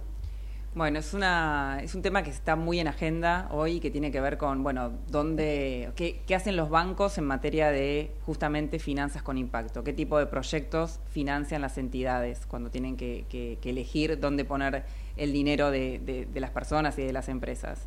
Y en ese sentido, nosotros en Comafi eh, somos miembros fundadores de lo que es el Protocolo de Finanzas Sostenibles en Argentina, que es una iniciativa de Bid Invest junto a Fundación Vida Silvestre. Hoy reúne a 30 entidades financieras del país, que estamos todos de forma voluntaria en este acuerdo, que tiene como finalidad instalar las mejores prácticas, aprender unos de otros, porque en 30 entidades te podrás imaginar que hay algunas que ya están mucho más evolucionadas y que tal vez ya tienen un Sí, informe ya tienen un camino recorrido, por decirlo de alguna manera, ¿no? emiten bonos y demás, y otras que recién estamos dando los primeros pasos, pero lo interesante justamente es aprender de esa diversidad y poder instalar en la agenda aquellas mejores prácticas que un poco guían el camino del resto de las entidades. Y este año nos, tocó la, la, posibilidad de asumir como representantes en la mesa de coordinación del protocolo. Lo hacemos en representación de ADEVA, que es una asociación de bancos, la Asociación de Bancos Argentinos que nos nuclea a nosotros. Y estamos, como te digo, por un lado estamos nosotros, por otro lado está Banco Galicia, que tiene un camino mucho más largo recorrido. Y entonces uno aprende de esa instancia, de esa interacción con otros colegas. ¿Y, este ¿Y usted qué han desarrollado con ese desafío? Bueno, nos viene justo en este momento porque nosotros la realidad es que estamos siendo muy activos, por ejemplo, en lo que es el mercado de capitales. El banco tiene gran experiencia en, en, acompañar a grandes corporaciones y a pymes en lo que son las salidas al mercado, o sea, es buscar financiamiento a través del mercado de capitales. Pero en el último tiempo también empezamos a acompañar organizaciones como, por ejemplo, la Asociación Civil Sumatoria, que lo que hace es dar microcrédito a otras em, empresas, eh, bueno, sí, organizaciones, emprendimientos, exacto, y salieron al mercado a levantar capital, no una asociación que no es lo común, porque es una asociación civil, y nosotros fuimos el primer banco que los acompañó en la estructuración de esa obligación negociable, o sea, la asesoró para que pueda salir al mercado, hizo la colocación, o sea, buscó inversores que quieran invertir en esa obligación negociable y fue la balista que es muy importante el rol de ser avalista porque quiere decir que si la asociación no puede abonar, el respaldo es del banco. Entonces, es como un camino bastante sencillo en el sentido de que vos ya sabés que si esa organización después no puede cumplir con... Son la aseguradora de riesgo, por decirlo de otra manera, ¿no? Y fuimos el, eh, bueno, el primer banco que los acompañó. Hoy Sumatoria ya hizo cuatro salidas al mercado, la última por 200 millones de pesos. Eh, con un plazo de 24 meses. En esta última ya éramos varias entidades las que nos sumamos a acompañarlo y eso también es lo, lo interesante de este proceso, que a veces uno empieza solo con ese temor de, bueno, ¿qué va a pasar? ¿Van a colocar la ON o no la van a colocar? Y luego se suman otras entidades dando el aval y ayudando también a colocar esa obligación negociable. Y el caso de Sumatoria no fue el único, también acompañamos a ProMujer, que es otra empresa, empresa social, en ambos casos son eh, obligaciones negociables que salen con un etiquetado de género o de impacto social, o sea que quiere decir que se está levantando capital para fines sociales o en el caso de Promujer para fines de, con enfoque de género, lo cual también hace interesante porque cada vez son más los inversores que quieren acompañar este tipo de causas. Justo ahí es el punto. Empiezan a aparecer inversiones ya seleccionadas que quieren acompañar este tipo de causas, ¿no? Exactamente que te piden, eh, bueno, quiero ver cuáles son las ON que tienen enfoque de género y que están etiquetadas. Quiere decir que hay un tercero, en el caso de ProMujer fue la Universidad 3 de Febrero que certificó. Están certificadas, exactamente. Certificó que el destino de los fondos iba a ser para causas con enfoque de género. Por ejemplo, entregar microcréditos a mujeres emprendedoras, el caso específico de ProMujer. Y lo mismo con Sumatoria. En el caso de Sumatoria no era solo género, sino también era de impacto social, porque acompañaban empresas de triple impacto o emprendedores de la economía social. Entonces, es un camino que recién está comenzando, o sea, o que tal vez en comparación con otros países estamos un poco más atrasados, pero lo interesante es que se van abriendo esas puertas, eh, que Banco Comafi está siendo parte de ese proceso y ser miembros del protocolo avala un poco esto y estar ahora en la mesa de coordinación también y por eso la verdad que estamos muy contentos de, salir a contarlo. Eh, porque queremos que seamos cada vez más y que en algún momento nos peleemos los bancos por querer avalar estas obligaciones negociables. Se peleen los bancos por hacer más acciones sociales y poder distribuir mejor tal vez ese dinero para ayudar distintos proyectos. Pero entonces podemos hablar de que hay una transición en, las entidades bancarias, en las entidades financieras para poder eh, poder generar muchas más causas nobles, por decirlo de alguna manera, causas sociales, y ustedes crecen no solo invirtiendo en el tipo de negocio, sino también crecen a nivel eh, compañía apoyando eh, causas eh, de sustentabilidad o sociales, por decirlo? Totalmente, totalmente. Yo creo que es el camino, o sea, no nos olvidemos que la sustentabilidad tiene que estar ligada al negocio y nosotros somos un banco y parte de nuestro negocio es salir a colocar obligaciones negociables en el mercado de capitales, así como lo hacemos con grandes corporaciones, eh, con pymes y demás. Ahora también lo hacemos con asociaciones, como es el caso, te decía, de Sumatoria, y está dentro del negocio del banco, y eso me parece que es lo más interesante. Y estando dentro del negocio del banco, ¿ya el banco lo ve a nivel directorio o ya lo trabaja cada sucursal en su lugar de operación? Porque esto también las sucursales serían las que están en el territorio. Exactamente. En nuestro caso estamos yendo hacia, hacia esa transición. El caso de sumatoria, eh, bueno, obviamente fue una decisión que se tomó en la alta gerencia. Ahora ya tenemos conformado dentro del equipo de riesgos un equipo específico que analiza estos casos, o sea, para que cuando ya te entre una carpeta con un pedido de una obligación negociable que sabes que va a ser destinada a un proyecto con impacto social, ya el que lo evalúa venga con esa mirada y ¿Cómo no... se lo bajás a la gerente sucursal? Porque a la larga el gerente sucursal es el que lo trabaja, ¿no? Exactamente, bueno, de vuelta, como decíamos antes, con capacitación, eh, explicando por qué es importante para el banco, mostrando este compromiso del banco. Nosotros difundimos mucho lo que hacemos desde el área de responsabilidad social o de sustentabilidad, para que toda la organización sepa cuál es el camino hacia donde quiere ir el banco. Entonces, cuando te llegue un pedido, seas gerente de sucursal o trabajes en una sucursal, ya vengas con esa lógica, entendiendo que el banco va por ese camino y que bueno, la idea siempre es poder acompañar estos proyectos para generar un mayor impacto. ¿Esa lógica la traen mejor los gerentes de sucursales jóvenes? Yo creo que sí, pero bueno, por ahí es un sesgo, no quiero decir No, nada. no, no, no, yo no llevo sesgo, sino que es una tendencia. Los jóvenes están más habituados a este tipo de prácticas, entonces es como que es mucho más fácil poder incorporarlos en el día a día. Seguro. ¿Cuántas sucursales tiene Comafi hoy? 76 sucursales. Es decir, que en todo el país 76 Sucursales. sucursales que pueden llevar Ofrecer este la posibilidad a, a empresas, a pymes, de financiarse en el mercado de capitales y bueno, si son proyectos con impacto social, mucho mejor. Para cerrar, ¿qué otros proyectos andan dando vuelta en la órbita hoy de Banco Comafi? Bueno, seguimos trabajando, bueno, como te decía, todo lo que tiene que ver en materia de educación, ese es nuestro fuerte. La verdad que proyectamos el año que viene poder seguir visitando más provincias con el programa de educación financiera. Eh, estamos trabajando temas de diversidad interiormente por ahora. La idea es empezar a, a- a desarrollar más ese eje, no solo lo que tiene que ver con enfoque de género, sino también el acompañamiento de personas con discapacidad.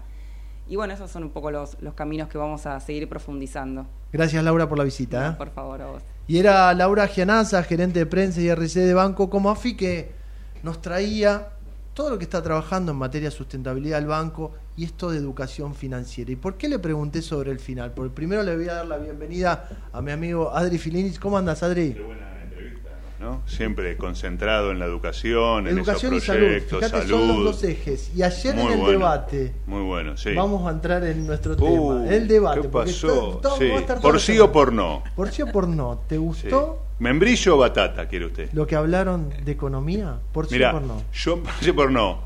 Eh, Te apreté a vos también, ¿eh? Sí, sí, me gustó Le que apreté a la mega, le apreté a Me vos. gustó, me Yo gustó te lo estoy que hablaron. por masa, por sí o por no, es bárbaro. Me gustó, me gustó lo que hablaron. Me gustó porque hay mucha gente que había escuchado la primera parte de mi ley y ahora es la segunda parte de mi ley.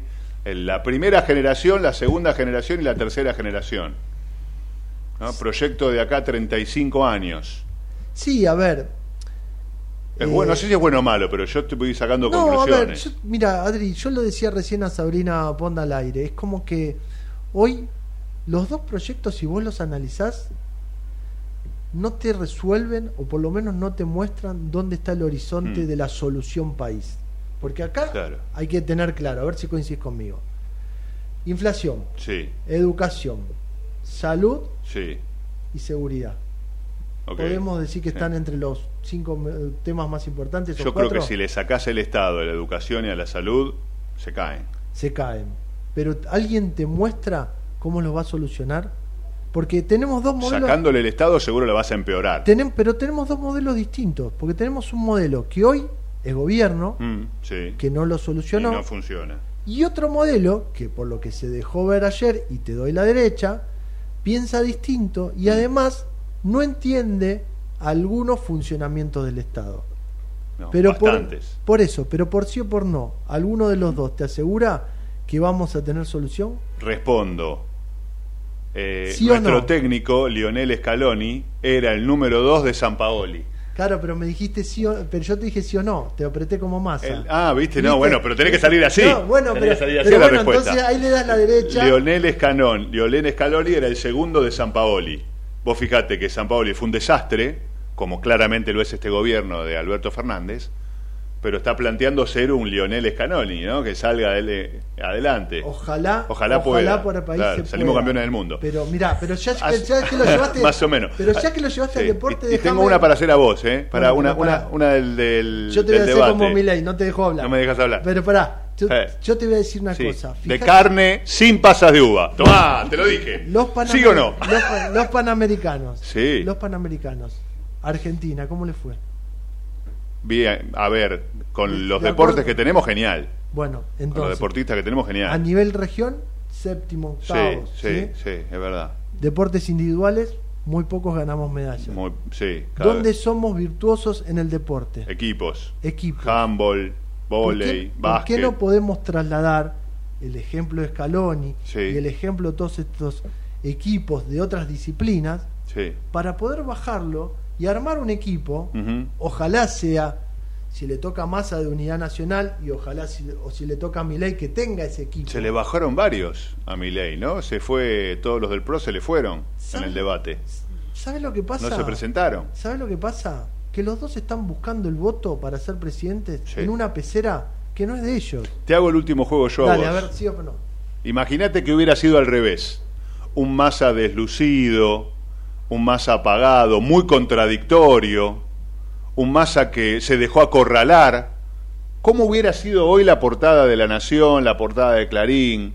¿No? Un masa que dejó ver el fracaso de Alberto Fernández. Un masa que se enredó en sus propias palabras y no pudo expresar sus ideas. Que es todo lo que hizo Milei. Por eso yo siempre con mis alumnos de periodismo lo planteo al revés. ¿Qué hubiera pasado? ¿Qué hubieran titulado los diarios si hubiera sido al revés?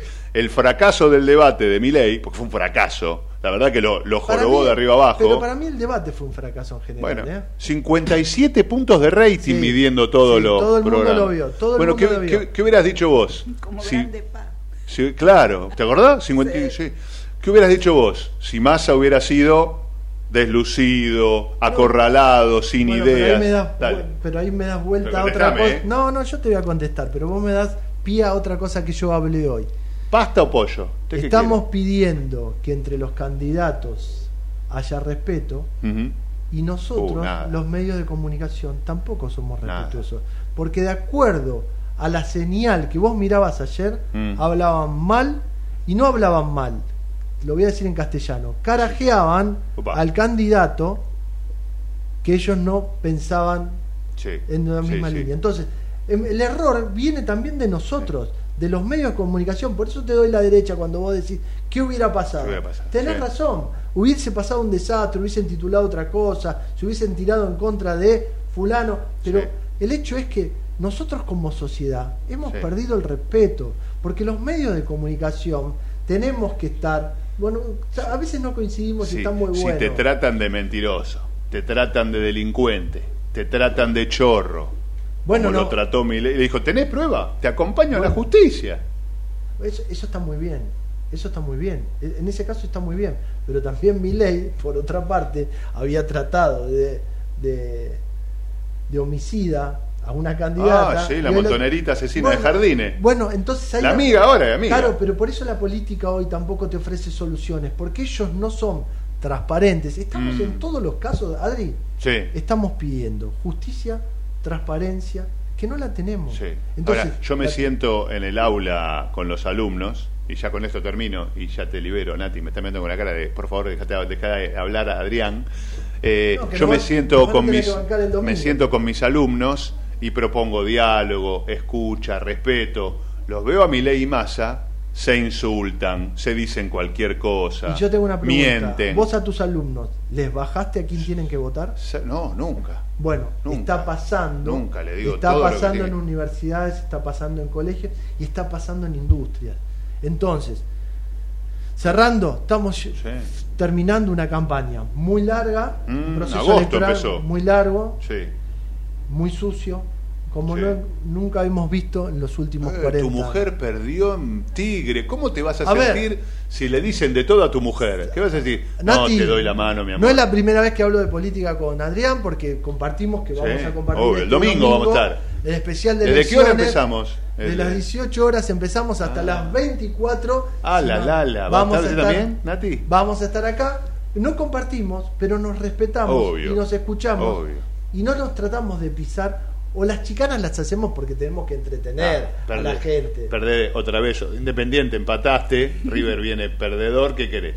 Ya está. Vélez. Nati, Nada. Nati me dio pie, yo no iba a hablar, pero viste que vieron azul y amarillo y arrugaron asustaron, se y asustaron. Por favor, mal Al que único que le ganan al rojo nada más, porque Sí, después tres- ven, ven azul y amarillo 3 a 1, señor. Es verdad. Y qué mal que jugó después. eh. Qué mal. ¿no? Sí, mal, mal. Bueno, ¿qué tenés para hoy? Dale, Hoy rápido. tenemos la presidenta de la Asociación Celíaca, que va a estar hablando sobre estos nuevos planes. Eh, hubo un congreso también de, de celiaquía. También va a estar Carlos Napoli, va a estar analizando todo esto, qué pasó con Milei, qué pasó con, eh, con Massa en el debate. Es el domingo que viene las elecciones, ¿no? Seis ya, días, ya, días. nada. Vamos a estar con Deporte Sustentable. Ramiro Pasos tiene esta ONG, él está al frente de la parte de deportes y, y nos va a contar de qué se trata esto de hacer deporte y hacerlo sustentable. Vamos a ver, es una entrevista nueva que, que lo quiero conocer. Me voy a quedar a escucharlo entonces. Ramiro, ¿no lo tuvo? No lo tuve. Siempre No, vengo y me dice, la gente del Banco Comasi, del Banco Comafi, sí, vino la semana pasada. La, gente- la gente de Johnson y Johnson. Ah, pará, pará, Ah, pará. Entonces arreglemos ese problemita. Hablá con la dirección de hablá con la dirección de la radio Qué genio, y es un ponga tu programa primero la grilla No, no, y así no lo tenemos. Yo aprendo de futuro sustentable, ¿eh? No. Unos genios, este, siempre. Siempre se puede dialogar. Viste, en alguna le gana al rojo arriba. Imagínate cómo se puso Milei, cómo se puso Massa. Cuando el otro piensa diferente, yo tengo 300 pibes por día que piensan diferente a mí. Igual y no que- me saco, no, me, no insulto, no miento, no hago falacias. Bueno, pero ahí está, Es el ejemplo que tenés. la verdad. ¿Sabes lo que costó hoy dar clase? Cuando escucharon a estos pibes que se dicen, como decís vos, que se carajean y, Y que tenemos mienten. que empezar a ganar en algo, Por Adrián. Dios, El la cara que pone. El poder de la palabra. Mm. Cuando uno dice algo, lo cumple. Así que bueno, señor, no tengo más tiempo. Nos despedimos, los dejo con Adrián Filinich. Nos reencontramos el lunes que viene, si Dios quiere, a las 13. Chao.